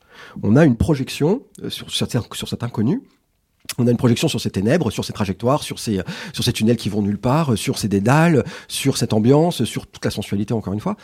Euh, on, a, on, a cette projection-là. L'imaginaire matériel, c'est d'essayer de comprendre ce que ça veut dire que de le vivre. Ce que vous faites, ce que vous êtes. Ce serait hum, pertinent ou en tout cas intéressant euh, sur le plan littéraire, c'est-à-dire de moins raconter ce que les gens représentent dans un espace donné, que ce soit euh, les rebelles du souterrain, euh, euh, les explorateurs de Mars, ou toutes ces figures qu'on retrouve quand même dans les littératures de l'imaginaire et qui sont quand même vachement présentes, quoi, dans la même dans la littérature populaire, et raconter autre chose, c'est-à-dire comment on éprouve des choses. Les Grecs nous ont appris beaucoup de choses là-dessus. On a, on a, on construit un imaginaire figuratif sur la, descente aux enfers, la catabase dont on parlait tout à l'heure, Orphée, on parlait d'amour, leur, leur- la relation, ou alors Déméter qui perd sa fille aussi, la séparation et la réconciliation, tout ça c'est des mythes liés à des souterrains. hein. Euh, euh, le, le- le- le mystère d'Éleusis qui était euh, cette célébration des pas de Déméter à la recherche de sa fille enlevée en Hadès, et, euh, et qui, in fine, bah, à travers, après tout un tas de péripéties galactiques incroyables, enfin divines incroyables, finissait par se retrouver. Et il y avait un moment de réconciliation sublime qui était visiblement vécu par euh, les mystes quand ils allaient à Éleusis pour dans les souterrains, enfin dans les souterrains de leur âme, puisque les souterrains étaient figurés par des, des ténèbres, en fait, des, des temples de ténèbres, euh, voilà. Et euh, donc les Grecs nous ont appris beaucoup de choses sur l'imaginaire figuratif et la manière de constituer des, des, des des, des, initiations, des déplacements dans des espaces euh, un peu, un peu étranges. On avait des oracles des morts euh, dans l'Antiquité, les Necromantéon, qui étaient, euh, qui étaient des, oracles dont on a trace dans la littérature, que ce soit à Homère, que ce soit dans l'Énéide, que ce soit dans tout un tas de choses qui nous sont rapportées même à l'époque, après l'époque romaine, qui les a remixées. Mais mais on a déjà toute cette, toute cette idée de la circulation et de la, des- de, de la descente et d'a- et d'avoir ces, ces étapes très claires, avec ces rituels très clairs, qui sont devenus des images qu'on a engrainées dans une civilisation occidentale, de toute manière, de manière extrêmement claire, et qui sont devenues... euh, quand ils sont pas littéralement les souterrains et les labyrinthes, sont devenus une des tropes majeures de l'écriture narrative aujourd'hui. Enfin, je veux dire, c'est, voilà, le, le- quand, Campbell a commenté à excaver littéralement les, de la terre, les labyrinthes de, la construction de la, religion comparée et d'essayer de comprendre dans le mythe euh, actif finalement ce que c'était que de produire du mythe, comment, quel était le, le processus de création de mythe, quoi. Euh, bah, en fait, on se rend compte que le processus de création de mythe repose beaucoup, beaucoup, beaucoup, beaucoup sur les souterrains, en fait. Euh, Il y a des carrières que moi j'ai très envie de visiter, qui sont les carrières, par exemple, en Grèce, euh, qui soi-disant sont les carrières du Minotaure, vraiment. Parce qu'en fait, on a dit que Knossos était un labyrinthe et que peut-être, potentiellement, il y avait des histoires de symboles sur le roi, la, demeure du roi, machin. Mais en fait, on a vraiment trouvé des labyrinthes, en fait, euh, Gr- en Crète, et qui sont des carrières un peu comme celle-ci. C'est quelque chose qui est très profond, les interstices et la manière dont dans les ténèbres, finalement, dans la manière, dans la lumière peinte dans les ténèbres des figures, dont on, reprend ces ténèbres pour les peindre après euh, et pour les partager et les mettre en scène. Donc euh, il y, a, y a tout ça. Donc on est des spécialistes de l'imaginaire des, des souterrains, je dirais quoi. Mais par contre, on l'est beaucoup moins dans l'épreuve en tant que qu'êtres occidentaux euh, maintenant euh, on va dire et donc du coup c'est le vrai challenge ce serait de dire mais qu'est-ce que c'est qu'une vie dans les souterrains vraiment qui soit à la fois une vie peut-être de se cacher de se rebeller et compagnie mais qui soit aussi une vie sensuelle qui apprennent et qui connaissent les codes mais vous le montrez très bien vous le vivez vous l'êtes et c'est pour ça que finalement c'est presque de l'incommunicable parce que voilà enfin je sais pas, Mais enfin, euh, si on revient un peu sur l'idée du lien et de faire euh, lien dans les catacombes, moi c'est un élément que j'aimerais euh, discuter avec vous parce que c'est, euh, disons, à l'intersection de plein de questions qui se posent euh, dans l'écriture, euh, celle de raconter euh, l'amour, celle de raconter ce qui est politique aussi dans les relations et dans les liens qu'on peut avoir les uns avec les autres. Bah, du coup, on va peut-être commencer par une question simple à laquelle vous avez déjà plus ou moins répondu. Mais comme vous n'y répondrez pas, vous allez forcément dire des choses intéressantes. Mais est-ce qu'on fait lien ou est-ce qu'on crée des liens différents en dessous? Peut-être qu'on parle plus facilement aux gens. Est-ce qu'on les aime plus facilement? Est-ce qu'on s'envoie en l'air plus facilement? Euh, Ou pas Est-ce que c'est juste différent Électron Bah, du coup, c'est vrai que euh, si tu descends avec une personne que tu aimes, bah, ça te fait un lieu où tu, où tu peux te retrouver avec la personne sans les désagréments de, de la surface. hein. Parce que parfois, il y a des gens, euh, c'est chiant d'aller chez eux, ou c'est chiant quand ils viennent chez toi, parce que vous avez des parents, des colocs, un espace qui est trop petit, ou qui est pas agréable, ou voilà. Et, et du coup, euh, du coup les, les katas, ça fait, ça fait un autre lieu qui est, qui est gratuit, qui peut être euh, beaucoup plus intime selon la taille de la salle dans laquelle tu te mets. Euh, parce que là, on est dans une grande salle ouverte, mais il y a plein de toutes petites salles. euh, ou même faire des, squats dans une chatière et où du coup deux c'est le maximum de nombre de personnes qui peut tenir.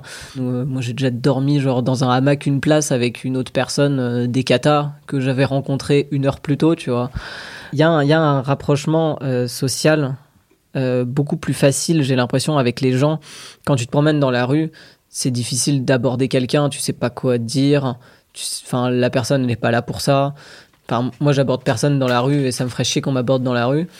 Mais, euh, Dans les katas, c'est beaucoup plus propice à voir quelqu'un qui est posé dans une salle. Il est là, il est avec sa bière. Tu, tu- tu peux, tu peux venir lui parler. S'il veut pas te parler, il te le fera comprendre. Il y a, y a beaucoup plus de facilité à parler avec n'importe qui. Même si tu les connais pas, tu dis bah voilà, je peux me poser. Euh, oui, bien sûr, vas-y. euh, La salle est à tout le monde. euh, tu te poses et puis le fait d'être dans les katas, ça donne un sujet de discussion. Tes voisins, par exemple, tu vas peut-être leur parler de la pluie et du beau temps parce que c'est un truc auquel tout le monde peut répondre. Dans les katas, tu peux facilement euh, croiser quelqu'un et demander est-ce que tu as croisé du monde, euh, est-ce que c'est le début de ta descente, euh, est-ce que tu viens du sud ou du nord. Il y a beaucoup de trucs à dire sur les katas. Mais comment est-ce que vous, vous éprouvez ça, justement? Est-ce qu'il y a quand même une dimension bon, protectrice, d'aller chercher du sens, d'aller chercher son besoin, d'éprouver le, le lieu, en fait, le fait d'être à l'abri euh, des regards Est-ce que ça, ça, ça sous-tend aussi euh, le fait d'être dans ce lieu une certaine sensualité? Peut-être, mais peut-être pas, parce que euh, il fait un peu frais, parce qu'il y fait un peu humide. Comment est-ce que vous, vous le ressentez euh, Électron, peut-être? Ta question, c'est est-ce que le sex appeal de la carrière me fait mouiller devant derrière? Oui, tu pourrais vulgairement le dire comme ça. Je tentais de le dire en des termes plus choisis. Mais c'est à peu près ça. Électron, tu avais euh, une main lourde de sens. Moi, je dirais oui, parce que la plupart des dernières personnes avec qui j'ai eu des relations amoureuses et sexuelles, c'est des personnes que j'ai rencontrées dans les katas. En tout cas, ces personnes-là, euh, la même sensibilité euh, à la sensualité des carrières, et où du coup, euh, une personne avec qui je couche, je vais, on va plus souvent parler de sujets sensuels, sexuels, parce qu'on va, on va en discuter sérieusement, on va plaisanter dessus beaucoup plus facilement. Et j'ai partagé beaucoup de, beaucoup de discussions euh, à ce propos sur euh, ce qu'on a en commun de trouver les carrières sensuelles. Les- Il y a un côté vraiment, vraiment excitant au fait d'être bah, déjà à l'intérieur de cavités très humides, d'être pris en fait euh, par, par les carrières. C'est-à-dire que j'ai beaucoup plus l'impression que c'est les carrières qui nous dominent plutôt que le contraire. Qui vous dom- dans le sens domine. oui, qui de la domination, domine, euh, de la relation de domination euh, Euh, sensuello-érotique. que, quoi. euh, on n'a pas, on n'a pas tout le, toute la décision qu'on veut sur, euh, sur ce qu'on fait dans les carrières parce qu'au final, c'est quand même la carrière qui, qui décide, tu vois, si ça s'effondre ou euh, si de toute façon la, la forme de, la, la forme de la carrière, même si c'est des humains qui l'ont construite, toi, quand tu es là en tant que visiteuse, c'est toi qui empruntes les chemins déjà existants, mais euh, tu les, tu les contrôles pas. Tu peux, tu peux un peu choisir où tu veux aller, même si bon, il, il- existe un nombre de chemins limité. C'est-à-dire que le nombre de galeries, tu peux les compter, mais la façon dont tu vas pénétrer les galeries sera toujours différente. Genre chaque, chaque descente que tu vas faire, elle va vraiment être différente. De la même manière que les rapports sexuels, même si tu fais toujours la même chose, bah, tu auras toujours des sensations qui sont différentes. Et selon les gens avec qui tu descends, ou si tu descends tout seul, euh, tu vas avoir des sensations qui sont différentes parce que bah, les gens ils marchent plus ou moins vite, ils s'arrêtent euh, plus ou moins longtemps à, à certains endroits. Euh, moi je connais des personnes qui ont un peu des endroits favoris et du coup on va y aller ensemble parce que tous les deux on aime beaucoup cet endroit, tu vois. Et euh, de la même manière que euh, si deux personnes ont un kink en commun qu'elles partageraient pas avec d'autres gens, bah elles vont pouvoir le pratiquer ensemble parce que genre les deux personnes trouvent ça cool et ça plaît pas forcément à d'autres gens. Mais pour partager ça dans c'est l'espace des carrières, il faut quand même avoir un relatif sentiment d'intimité. Or, c'est quand même un endroit dans lequel il y a beaucoup de chambres, beaucoup d'alcôves, des, des, recoins, mais où les lieux sont à la fois peut-être assez étouffés, parce que euh, il peut y avoir des petites anfractuosités, on peut se glisser à deux, mais c'est quand même ouvert. Donc, on a quand même aussi peut-être un peu la peur d'être surpris. Bah, Après, ça, je connais, enfin, je connais des personnes euh, pour qui c'est un facteur en plus, le fait d'être pas tout à fait en privé, mais pas tout à fait en public non plus. Et qui, du coup, euh, trouvent euh, une excitation là-dedans. Il y a des gens qui aiment euh, le fait de pouvoir être surpris en public. Il y a des gens que ça gêne beaucoup. Et dans les katas, il y a un peu cet entre-deux selon où est-ce que tu te places, en fait. Euh, Il y, a, il y a des endroits où tu, où tu sais que tu seras pas surpris et d'autres endroits où tu sais que tu peux l'être. Après, les gens, les, les, les gens font ce qu'ils veulent, mais tu peux apprécier le fait que ce soit un endroit qui est ni public ni privé, où genre il y a peu de chances de croiser des gens, mais il y a des endroits où il y a beaucoup de chances de croiser des gens, et du coup c'est des endroits à privilégier ou à éviter selon ton objectif. Donc c'est un intérieur dans lequel il y a un peu, voilà, il y a quand même pas de frontières, pas de parois, il y a quand même une perméabilité assez forte. Bah, après, en vrai, si tu veux faire du sexe dans les katas, tu vas dans une salle qui a une chatière pour accéder à la salle. Comme ça, s'il y a des gens qui arrivent, le temps qu'ils fassent la chatière, tu as le temps complètement de les entendre et d'interrompre ce que tu fais et, euh, et que ce soit pas genre trop obvious. Et toi, comment, Eline, tu apprécies cette sensualité du lieu? Est-ce que tu as voilà, cette même vision? Est-ce que ça représente autre chose pour toi? Quand on est à, à l'arrêt, qu'on n'est pas euh, en train de voilà, se, se déplacer dans, dans l'espace des galeries, on a très rapidement froid. Et du coup, on a beaucoup plus tendance à euh, venir euh, s'asseoir un peu collé, puis euh, À se tenir chaud, se, quoi. voilà, se tenir chaud mutuellement. C'est quelque chose qui, qui vient euh, beaucoup plus naturellement. Donc c'est un contexte propice au rapprochement des corps.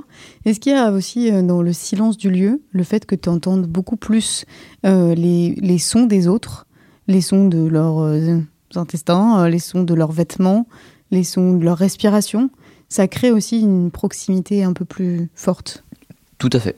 Enfin, ouais, c'est quelque chose que ah, j'ai pu rechercher au cours de, de- différentes expériences de cet ordre dans, les souterrains, de, de, se retrouver avec euh, de nouveau uniquement euh, certains sens qu'on a moins l'habitude de stimuler. Donc, euh, rien que le fait de, se couper de, la vue et que les seuls sons qu'on entende viennent de l'autre et de de l'interaction qu'on a avec, euh, avec sa personne, ça donne une dimension euh, sensorielle euh, tout à fait nouvelle qu'on n'a pas quand on est dans sa petite chambre de bonne côté rue et qu'on a les camions poubelles qui viennent interrompre les moments d'intimité. Mais est-ce qu'on y pense d'ailleurs? Est-ce que vous y pensez quand vous êtes à la surface? Est-ce que ça vient hanter vos rêves, vos fantasmagories diurnes ou nocturnes, ce, cette- ce type de proximité-là, ce lieu-là? Euh, moi, je fais tout le temps des rêves où je suis dans les katas.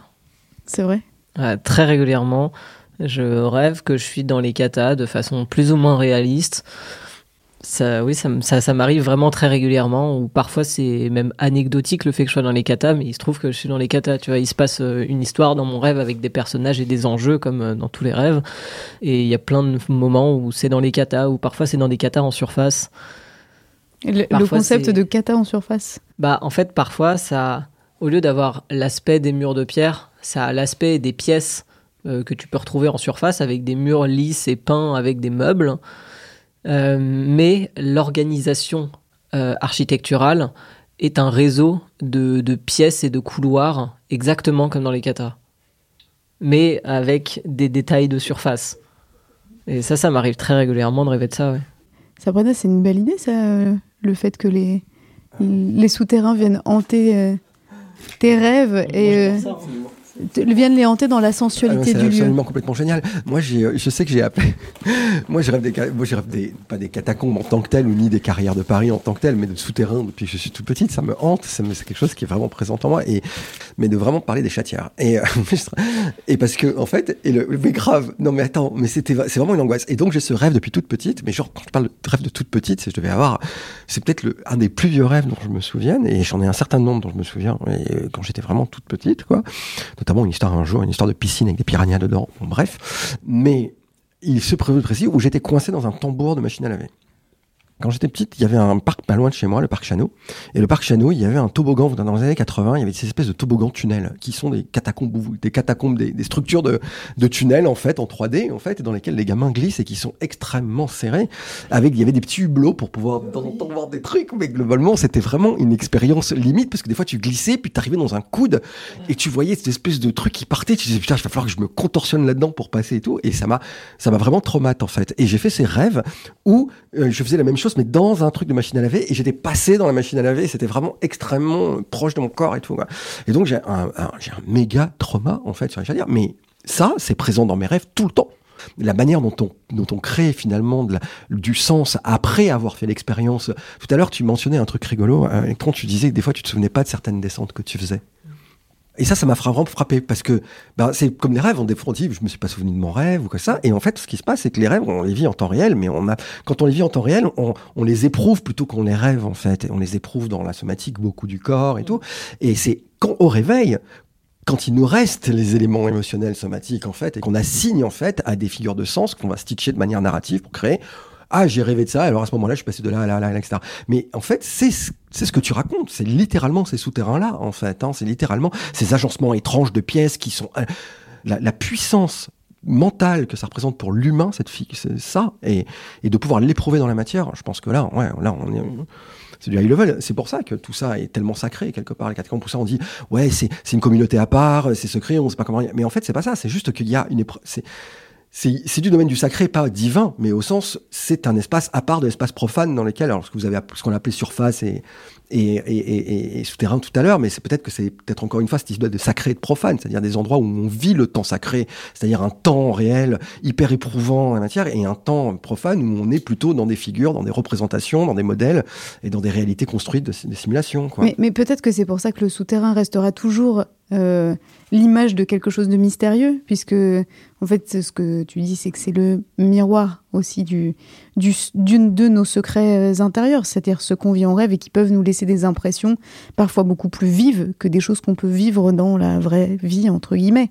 Mais euh, c'est pour ça peut-être que finalement on pourrait pas se représenter vraiment le souterrain autrement que comme un lieu de, de secret, de mystère, d'être ou de d'une cache d'une certaine manière. Mais tu dis le mot de mystère, c'est hyper important ce mot. Le myste, c'est celui, le mystoï, celui qui cherche, celui qui, qui, est activement à la recherche d'eux. Et en fait, les mystères qui avaient été orchestrés dans la Grèce antique, qui étaient des Disneyland de la spiritualité, hein, d'une certaine manière, c'était des endroits où on était, on conditionnait en fait les mystes à euh, faire l'expérience du mystère, c'est-à-dire de l'insondable ténèbre de la mort et de la réconciliation avec la fille qui sort des ténèbres. Et nous, face à cette figure fantasmatique le vivre dans les souterrains aujourd'hui, c'est ne pas vivre la révélation du mystère. En fait, c'est ça la clé. Et le problème, c'est que toutes les religions organisées à des moments donnés ont organisé, ont, ont créé, ont révélé des mystères. Le mystère n'est pas censé être révélé. Euh, dans l'Antiquité, quand les mystères étaient pratiqués, c'est-à-dire ces espèces de rites initiatiques qui marchaient dans les pas de déesses, souvent souterraines, on s'attendait à avoir une révélation. Aujourd'hui, je pense aujourd'hui, enfin quand on fait l'épreuve des souterrains quels qu'ils soient, encore une fois, pas simplement des carrières de Paris, mais des souterrains mentaux de, de la vie et de la conscience quelque part, euh, on ne fait pas l'épreuve de révélation, on fait l'épreuve d'une révéla révélation continue, d'un témoignage finalement de vie et d'éveil à, à, ce qui se passe de beau en nous quand on est confronté à des circonstances, à des, et mise dans des contextes de rapprochement ou de, de rénovation de l'insocial ou de rénovation de, de tout ce qu'on veut, parce que c'est des canevas. Ce que tu dis, euh, en tout cas Sabrina, sur la construction du récit en forme de en forme de quête, c'est-à-dire on va euh, traverser un petit peu euh, un espace dans lequel va, vont se poser à nous des problèmes, des mystères, des, énigmes à résoudre, recoupe quand même un autre, une autre dimension qui est celle beaucoup plus euh, politique de ce qu'on peut y construire comme autre sociabilité. On a parlé du mystère, mais on a aussi parlé de tout l'imaginaire de la résistance politique qui peut se créer entre ces murs. J'aimerais qu'on parle un petit peu de ça quand même, parce que les carrières de Paris, c'est pas un lieu qui est dénué de cette histoire-là. Euh, et qu'est-ce qui a compté dans la mémoire politique de ce lieu? Méline, tu veux commencer? Déjà, sans tout de suite revenir sur euh, toute l'histoire politique euh, des souterrains qui est finalement assez riche, dans l'immédiat, j'ai découvert les carrières de Paris en même temps que j'ai découvert la théorie anarchiste. C'est un hasard, mais, mais c'est là. Et bah, dans l'organisation de la vie souterraine, dans la manière dont on va interagir, euh, pas forcément en tant qu'individu, mais plus en, termes de, de groupe de, de personnes, bah, c'est de l'autogestion. C'est une mise en pratique de l'autogestion. Enfin, pour moi, le, les souterrains, c'est un espace anarchiste, même si les gens qui euh, l'habitent euh, ne le sont pas forcément. Enfin, on trouve, bon, au final, au final pas mal d'anards euh, sous terre, mais c'est euh, voilà, ça reste euh, quand même assez divers politiquement, mais les gens dans cet espace coupé des règles de la surface, c'est un système d'autogestion qui se met en place à une échelle assez grande et assez durable dans, dans le temps. Et voilà, ça m'a permis de, de faire l'expérience de l'autogestion, du partage d'un espace euh, et, et de ses différentes utilisations. Nous sommes donc devant un hôtel, euh, nous sommes devant un hôtel dédié à l'anarchisme. C'est très très beau, rue euh, Henri Regnault bourré, 76 rue Saint-Paul, à la croisement rue Saint-Paul. Regnault qui est bourré, Non, mais- la rue qui est bouchée. C'est parce que t'as vu le genre, il est genré au féminin, c'est ça qui est beau. C'est ça qui est mignon. Ah mais euh, en 1876, c'était déjà, enfin la fluidité de genre, c'était acquis. hein. C'est beau. Et donc un petit hôtel dédié à l'anarchisme avec un A tracé à la craie sur une écorce de ce qui semble être euh, euh, une sorte de matériel de synthèse un peu. euh, trop ce que c'est, c'est cool quoi. C'est très beau. C'est toujours pareil, on est en train de mettre en place en ce moment dans nos communautés des euh, endroits, des, des contextes, des pratiques euh, qui pollinisent.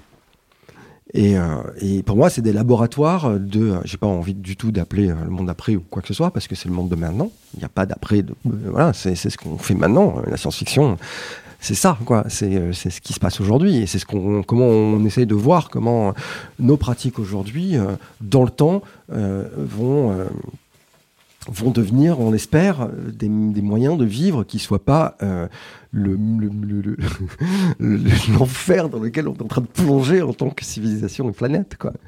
Donc, je- pour moi, le- ce lieu qui est, qui est, qui est, qui est- qui est célébré, qui, est, qui, est- qui est- qui a été, alors tu parles de l'histoire, hein, qui a été des- un lieu où il y a eu des, des- des combats, où il y a eu des complots, où il y a eu des cérémonies, probablement de trucs tout chelous au 19e siècle. Euh, je sais que quand la Golden Dawn était ici, euh, les catacombes étaient, euh, étaient un endroit privilégié pour certains rituels. euh, euh, La Golden Dawn, c'était une société secrète qui euh, menait des rites, notamment de réincarnation. euh, Alors c'est des rites maçonniques, en fait c'est des rites maçonniques, mais il y a quand même, enfin y a, disons qu'il y a quand même un souci dans la Golden Dawn de tradition, enfin bon, on n'est pas là pour parler de la Golden Dawn. Ce que je veux dire c'est que euh, ce lieu a de tout temps été, enfin de tout temps en tout cas, de, de de depuis 200 ans, 300 ans, était un, endroit où, euh, où la société changeait quoi. Et alors, est-ce que les pratiques qui sont à l'œuvre ici, parce que comme on disait tout à l'heure, ces murs, ils sont à personne, quoi. C'est-à-dire que la grosse différence, c'est que là-haut, c'est privé quand on décide de foutre un tag quelque part. Ici, c'est open source, quoi. Donc, c'est vous vous organisez un peu comme vous pouvez. Enfin, je sais pas de ce que je commence à percevoir de votre de, votre présence ici, et de de vos pratiques, quoi. Donc, c'est des laboratoires de, c'est des laboratoires de, actifs de, de, de, de, de création de liens, de création de, de, de- de- d'endroits communs, de nouveaux univers, de partage, de, de, de, de, de, de, de- de manière de faire les choses. Je sais Et- pas, tu, tu- voulais parler du fait qu'on fasse des. qu'on essaye de faire. euh, de construire une communauté euh, plutôt queer ou. euh, de, faire des, de faire des descentes en non-mixité. C'est vrai quoi, il y a ce- cette tentative de de- d'organisation euh, sous terre où on se retrouve dans cette espèce de liberté et on va croiser euh, sporadiquement des, euh, des personnes qui vont nous ressembler. Et, là, il y a une tentative de à, différentes échelles entre différents groupes d'individus d'organisation politique euh, sur ces bases-là qui, qui va mener à, des rencontres, à des organisations de, temps dédiés, euh, à des organisations de manifestations. Voilà, il y a eu la, la en juin dernier, le soir même de, de la marche de la Pride en surface. Et euh, il s'en organisera très certainement une cette année aussi. Ça devait être la teuf. Bah c'est- c'est c'est prévu, hein, faut qu'on s'y mette. Donc vous avez des mini-chars que vous faites passer dans les chatières ou pas?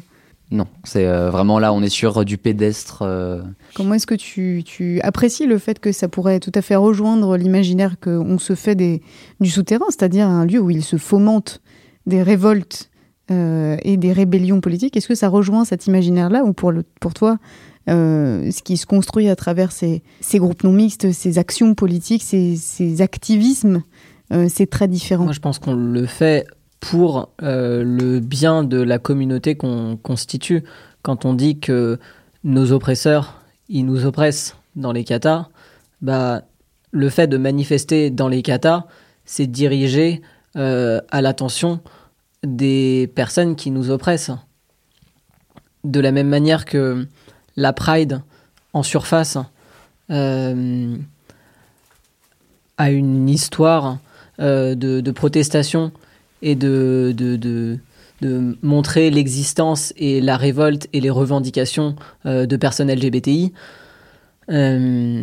Pareil dans les katas, où bah, il faut montrer qu'on existe et qu'on n'a pas envie de retrouver euh, les mêmes schémas euh, LGBTI-phobes. parce que Comme on le disait tout à l'heure, il y a des histoires sombres, euh, des call-out, euh, des choses qui se passent très mal d'un point de vue oppressif. De la même manière qu'en surface, on n'a pas envie de se taire et que c'est important pour nous de se révolter pour obtenir gain de cause. C'est pareil dans les katas. Quelles sont les traces politiques qui, toi, ont compté dans, euh, disons, ton investissement du lieu, puisque tu y viens maintenant depuis plusieurs années? Euh, Je pense pas forcément à des choses qui se passent ici maintenant, mais des choses qui ont pu se passer, euh, disons, depuis euh, ces- ces- ces- le creusement de ces galeries jusqu'à ouais, voilà, jusqu'à la Révolution, la Commune, et puis peut-être un petit peu après. Le fait que ce soit, par exemple, un espace de travail au départ, puisqu'il s'agissait de carrière dont on extrayait aussi des ressources. Tout simplement des, traces. euh, Il y a un peu un, travail de d'archéologie qui, qui se fait quand, quand on se déplace dans, dans les galeries, euh, parce que il y a eu énormément de, combats politiques euh, qui, qui ont eu lieu, que ce soit, à une époque, il y a eu pas mal de fleurs de lys gravées euh, dans, dans- dans la roche, sculptées, et, euh, et qui, dont certaines ont été détruites puis recouvertes euh, par euh, des révolutionnaires, des, enfin recouvertes par des royalistes pour euh, les protéger, euh, des révolutionnaires qui les détruisaient. Puis euh, on trouve aussi des dessins de bonnets phrygiens qui datent de la Révolution française, des, des épures euh, à Des épures, est-ce que tu peux expliquer ce que des épures, donc des, des dessins à la, au charbon, tout simplement. Puis on, trouve euh, aussi euh, des, euh, des inscriptions d'extrême droite de beaucoup d'époques, puisque notamment dans les années 80, il y avait beaucoup de skins qui, qui descendaient, avec notamment Serge Ayoub, donc un, un grand faf notoire qui, qui a marqué l'histoire de l'extrême droite des 50 dernières années. Pour moi, ce qui, m'a marqué dans mon investissement du lieu, c'est ce fait de, en ralentissant dans les galeries, de regarder le moindre petit détail sur les murs, de trouver les, traces euh, encore, euh, enfin, ce qui à la surface ne, survit jamais. En fait, euh, c'est ces traces-là, elles n'existent pas à la surface parce que tout, est constamment repeint, reconstruit. Ici, même si parfois c'est recouvert par des graphes, de choses, il reste encore pas mal d'endroits où on trouve les, les témoignages de ces époques-là. Et euh, même parfois, on peut retrouver jusqu'à des inscriptions des carriers euh, qui parfois, j'en ai vu passer quelques-unes où euh, ces carriers vont un peu raconter la difficulté de leur quotidien au travail, leur petite tranche de vie et, ce qui témoigne des, conditions de travail de certaines époques. Fait ce tatouage. Oh waouh Oh, le petit fontis. Mais euh, si on en croit, je vous montrerai, c'est une plaque qui existe vraiment. C'est une plaque qui indique quoi? Qui indique qu'il y a un fontis, donc c'est un, c'est un, un effondrement du Ah oui, ciel. Qui peut remonter jusqu'à la surface. Et du coup, pour éviter que ça remonte jusqu'à la surface et que du coup, bah, ça fasse des dégâts euh, Ça fait une espèce de matériels crevasse, et de vie, tu vois, parce que genre, ça écroule littéralement le sol, donc ça détruit des bâtiments et des gens. Bah, du coup, on les, on les consolide, donc on peut faire des consolidations avec des belles maçonneries en cloche, etc. Et là, genre le R, ça indique qu'il a été remblayé. Donc en fait, on a juste foutu du remblai pour consolider le truc. Et ce qui est incroyable, c'est que genre la petite flèche là, ça t'indique si elle est vers le haut ou vers le bas. Si euh, elle est vers le bas, c'est que euh, ça a été remblayé depuis la surface. Et euh, si elle est vers le haut, ça veut dire que ça a été remblayé depuis sous terre. Ils ont foutu du remblai. Alors je sais pas comment ils font. Ça m'impressionne énormément et c'est pour ça que j'ai, je l'ai fait dans ce sens-là parce que je trouve ça genre plus badass. De Contre genre la gravité. rem- remblayé euh, par le dessous en fait. Mais euh, du coup c'est assez, c'est assez impressionnant et des plaques comme ça t'en as. euh, Mais un peu partout. Après, un fontis remblayé, c'est pas particulièrement beau, mais euh, il y a certains fontis qui sont, euh, soient consolidés ou non, qui sont magnifiques. Moi, celle que, celle que j'aime le plus, euh, c'est les épigravures avec euh, du noir animal dedans, parce qu'elles sont, elles sont, elles sont vraiment très belles. Donc, c'est celles qui vont être pour les consolidations, pour les indications de fontis, pour les indications de rue, d'avenue, les numéros des dessous des propriétés aussi, des délimitations de terrain, qui sont très belles et qui sont réalisées aussi par des gens qui n'avaient pas forcément euh, la grande éducation pour les orthographier correctement, par exemple. Et il y en a plein où il y a des fautes d'orthographe et je trouve que ça a un, ça a un charme incroyable. Moi, j'aime encore plus hein, quand c'est des indications qui sont uniquement techniques, en fait, des numéros qui sont écrits, euh, des, des plans de comment ils vont découper euh, les blocs pour les extraire, des colonnes en fait euh, de, nombres. Euh, Il y en a où il y a écrit ce que ça signifie avec, avec des noms de lignes et de colonnes, des calculs comme ça qui sont faits sur la pierre parce que c'est ce qu'ils avaient pour écrire. et toutes ces indications techniques, n'en trouves pas énormément dans les katas parce que les katas c'est très facilement frotté en fait. Si tu te frottes au mur en passant, tu effaces. Et il y en a beaucoup qui sont recouvertes par des graphes, mais tu trouves beaucoup ça dans des carrières de banlieue qui sont beaucoup plus préservées. Mais qu'est-ce que ça te raconte, toi, justement, ça? Parce que si tant est que tout ce qui a été écrit sur des parois de grottes et de souterrains a un jour été le support d'une histoire, le travail, qu'est-ce que tu te dis de ces gens qui ont travaillé là? Bah, c'est la première marque qui a été faite dans les katas en fait. Parce que la marque la plus récente, c'est nous, enfin notre époque, euh, avec de la bombe de peinture. Ceux d'avant, c'est pendant les consolidations à partir du XVIIIe siècle.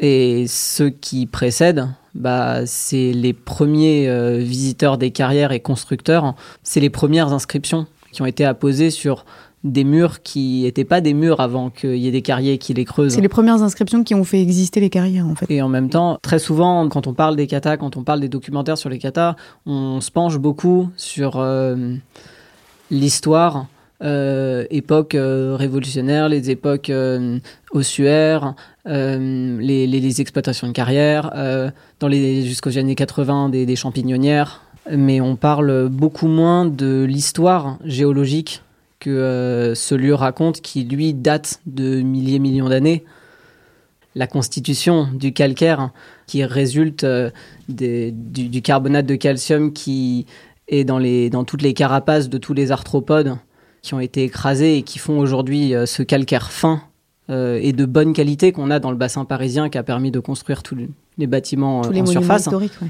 Et qu'on voit encore, il y a des galeries dans lesquelles les- il y a des fossiles qui sont Voilà. incrustés dans les pierres. Genre t'as des, euh, des petites, enfin c'est par strates comme ça et t'as plein de strates où comme ici c'est euh, bourré de fossiles. Bah, à l'époque où t'avais la, la mer, bah, par exemple si tu regardes cette strate de calcaire là, euh, elle elle est déjà beaucoup plus dure parce que genre les strates de fossiles elles sont euh, hyper friables parce qu'elles sont poreuses et du coup quand les carriers ici creusaient, euh, bah, ils évitaient les strates de fossiles parce que bah, c'est juste pas euh, genre ça s'effondre quoi. Et du coup bah là en fait ici ça s'est effondré. si. Et euh, moi, du coup, j'aime bien cet aspect historique hein, qui date beaucoup plus, où euh, tu vas voir des traces de fossiles. Tu peux encore les croiser. Si tu es assez attentif, tu peux les voir, les, les- les isopodes, les myriapodes, euh, les insectes que tu vas pouvoir trouver euh, dans les carrières qui fuient la lumière, donc c'est difficile de les voir. Voilà, et en fait, euh, les, les carrières sont, sont, sont aussi habitées par, par d'autres formes de vie que des champignons et des humains. Mais moi, ça m'est souvent arrivé voilà, de, de voir des, groupements de cloportes, des, des, des scolopendres, des mouches, des moustiques. Il y a des rats aussi, ça qui est lié à l'activité humaine parce que vu que c'est un lieu très fréquenté, euh, en carrière, tu vas beaucoup plus avoir les chauves-souris. Euh, parfois, des, des- quand c'est proche de la forêt, des renards. J'ai déjà trouvé un cadavre de renard euh, au fond d'une carrière, tu vois, ça peut arriver. C'est c'est un espace qui est en vie et qui est lié à sa propre histoire. Ah, il y a des gens. Ah Une belle voix forte au bout du couloir. Va-t-elle prendre un coude? Ils vont venir. C'est incroyable, c'est les lumières sur les murs. Ça y est, il y a des ombres, ils sont là. Yo Salut Salut Bonsoir Salut Hello, Salut. Bienvenue. Bonsoir. Comment ça On va se promène, on passe. Mais vous faites bien, nous aussi on se promène, mais on s'est assis. On va pas vous déranger longtemps parce que c'est un grand groupe. Ah On va poser une nouvelle table là. Oh Bonne soirée Bonne naissance Salut. Ils sont vraiment très nombreux. Ils sont plus de 15. Ils sont. Ça ne s'arrête pas Ils sont c'est un truc de ouf.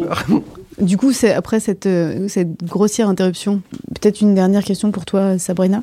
Est-ce que euh, ce lieu de lutte-là, il euh, t'inspire aujourd'hui Et qu'est-ce qu'il t'inspire sur le fait de pouvoir parler euh, moins d'un héros ou d'une héroïne, qui est quand même un des schémas classiques de la narration, mais bien de parler d'un groupe de gens, d'un collectif de personnes, d'une communauté, euh, d'un endroit où justement euh, les activismes dont on a un peu parlé là euh, peuvent aussi se construire peut-être différemment. Ce que j'allais dire, c'est que pour moi, là, pour l'instant, ce que j'ai euh, compris comme étant euh, possiblement une, manière de faire de l'art militant, déjà de suspendre déjà en moi mes pulsions de contrôle de récit.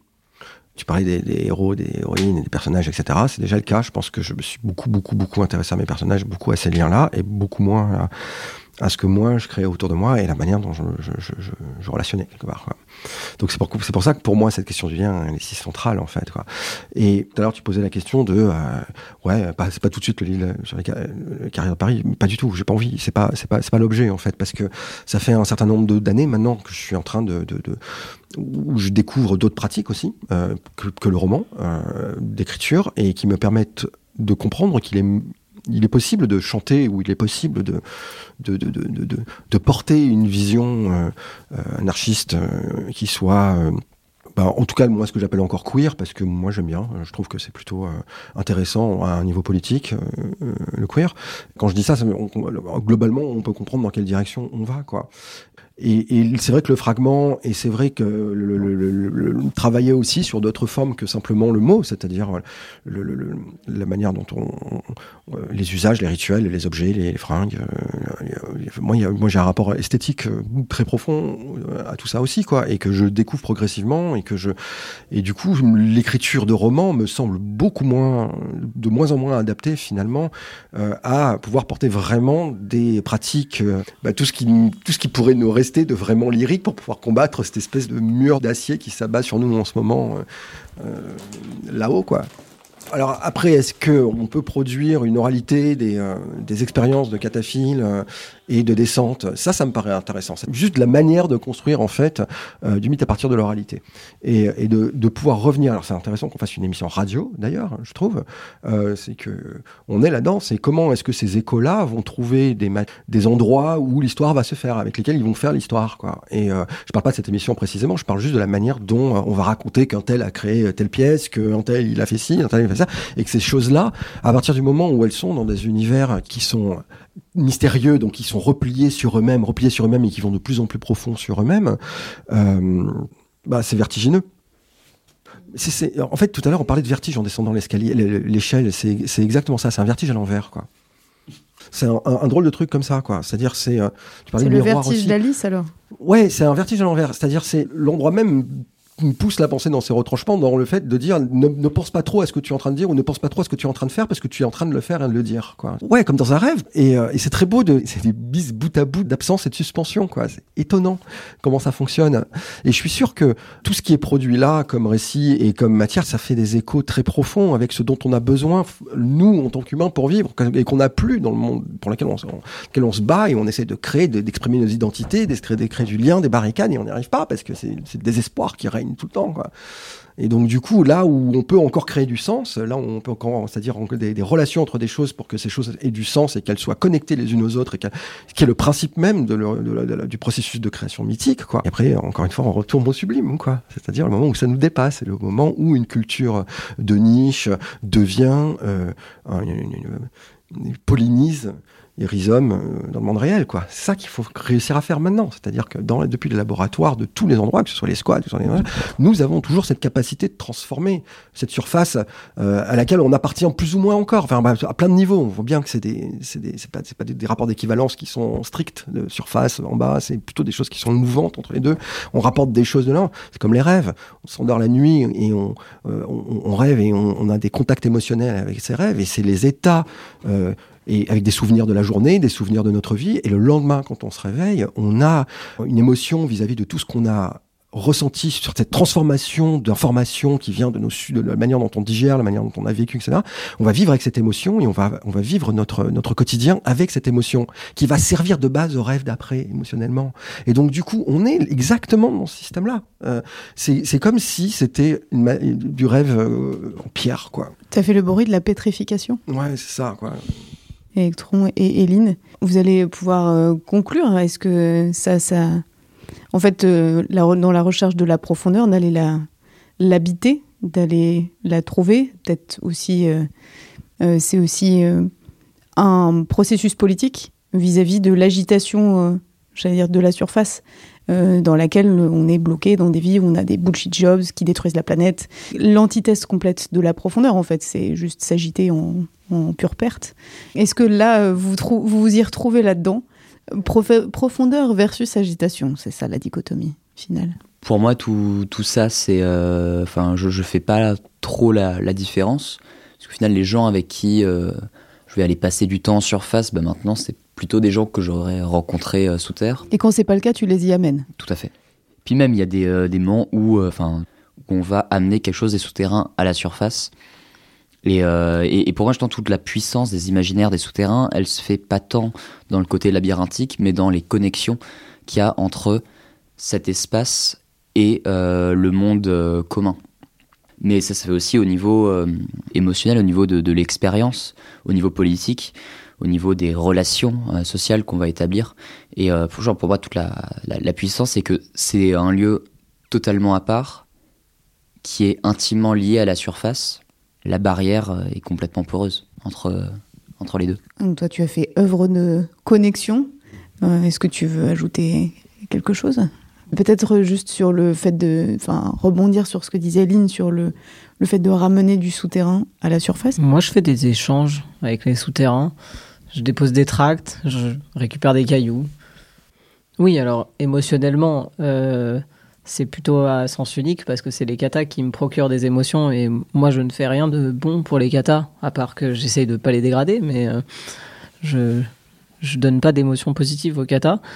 Mais euh, en revanche, les, les carrières me, me, me, me donnent des objets. Enfin, c'est plutôt moi qui les dérobe, mais mais oui, je sais pas, chez moi, j'ai une boîte avec genre plein de cailloux que j'ai trouvés dans plein de carrières différentes. Euh, Je prends des cailloux comme ça, comme des, échantillons pour mettre dans mon cabinet minéralogique, mais chez moi.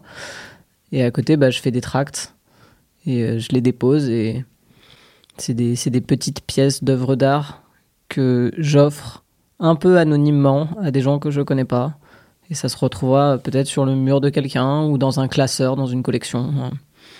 C'est quand même assez beau de faire ça à la fois pour les katas et pour celles et ceux qui les habitent. Ah, moi, j'offre des petites, euh, des petites images, des petits collages, des petits dessins, des petites gravures. euh. Je donne ça à la, vie cataphile. Il y a par exemple euh, la salle château ou la chambre, qui sont des salles où il y a des jouets pour enfants en plastique dedans. Bah, typiquement, tu vois, c'est c'est de la décoration qui a été faite par des cataphiles parce qu'il y a des gens qui ont, qui, qui ont tous amené des jouets à ces endroits. Euh, dans le château, ben, il y a des jouets qui sont disposés tout autour d'un château euh, qui est sculpté, avec euh, des gargouilles un peu partout dans la salle. C'est assez joli. Et la chambre, c'est juste un thème chambre d'enfant. Du coup, il y a que des jouets pour enfants dans cette salle. Et il y en a, c'est moi qui en ai fait don de vraiment des jouets que j'avais quand j'étais enfant, dont je me sers plus. Et euh, je me suis dit, bah vas-y, je, vais offrir des décorations au kata. Et les, prochaines personnes qui passeront, bah, ça sera encore plus étoffé que la fois d'avant, tu vois. Pendant que cette discussion passionnante euh, se conclut, euh, je vais vous remercier quand même, tous les trois, d'avoir participé à cette discussion de Volute, quatrième épisode de cette saison 2. Nous y parlions de l'imaginaire des souterrains. On va essayer de poursuivre cette descente dans d'autres lieux. Mais euh, pour l'instant, on n'a pas encore décidé où. Mais vous pourrez évidemment euh, suivre toute cette descente en écoutant Volute et en vous abonnant sur la chaîne Pagaille de Radio Parleur. Merci beaucoup.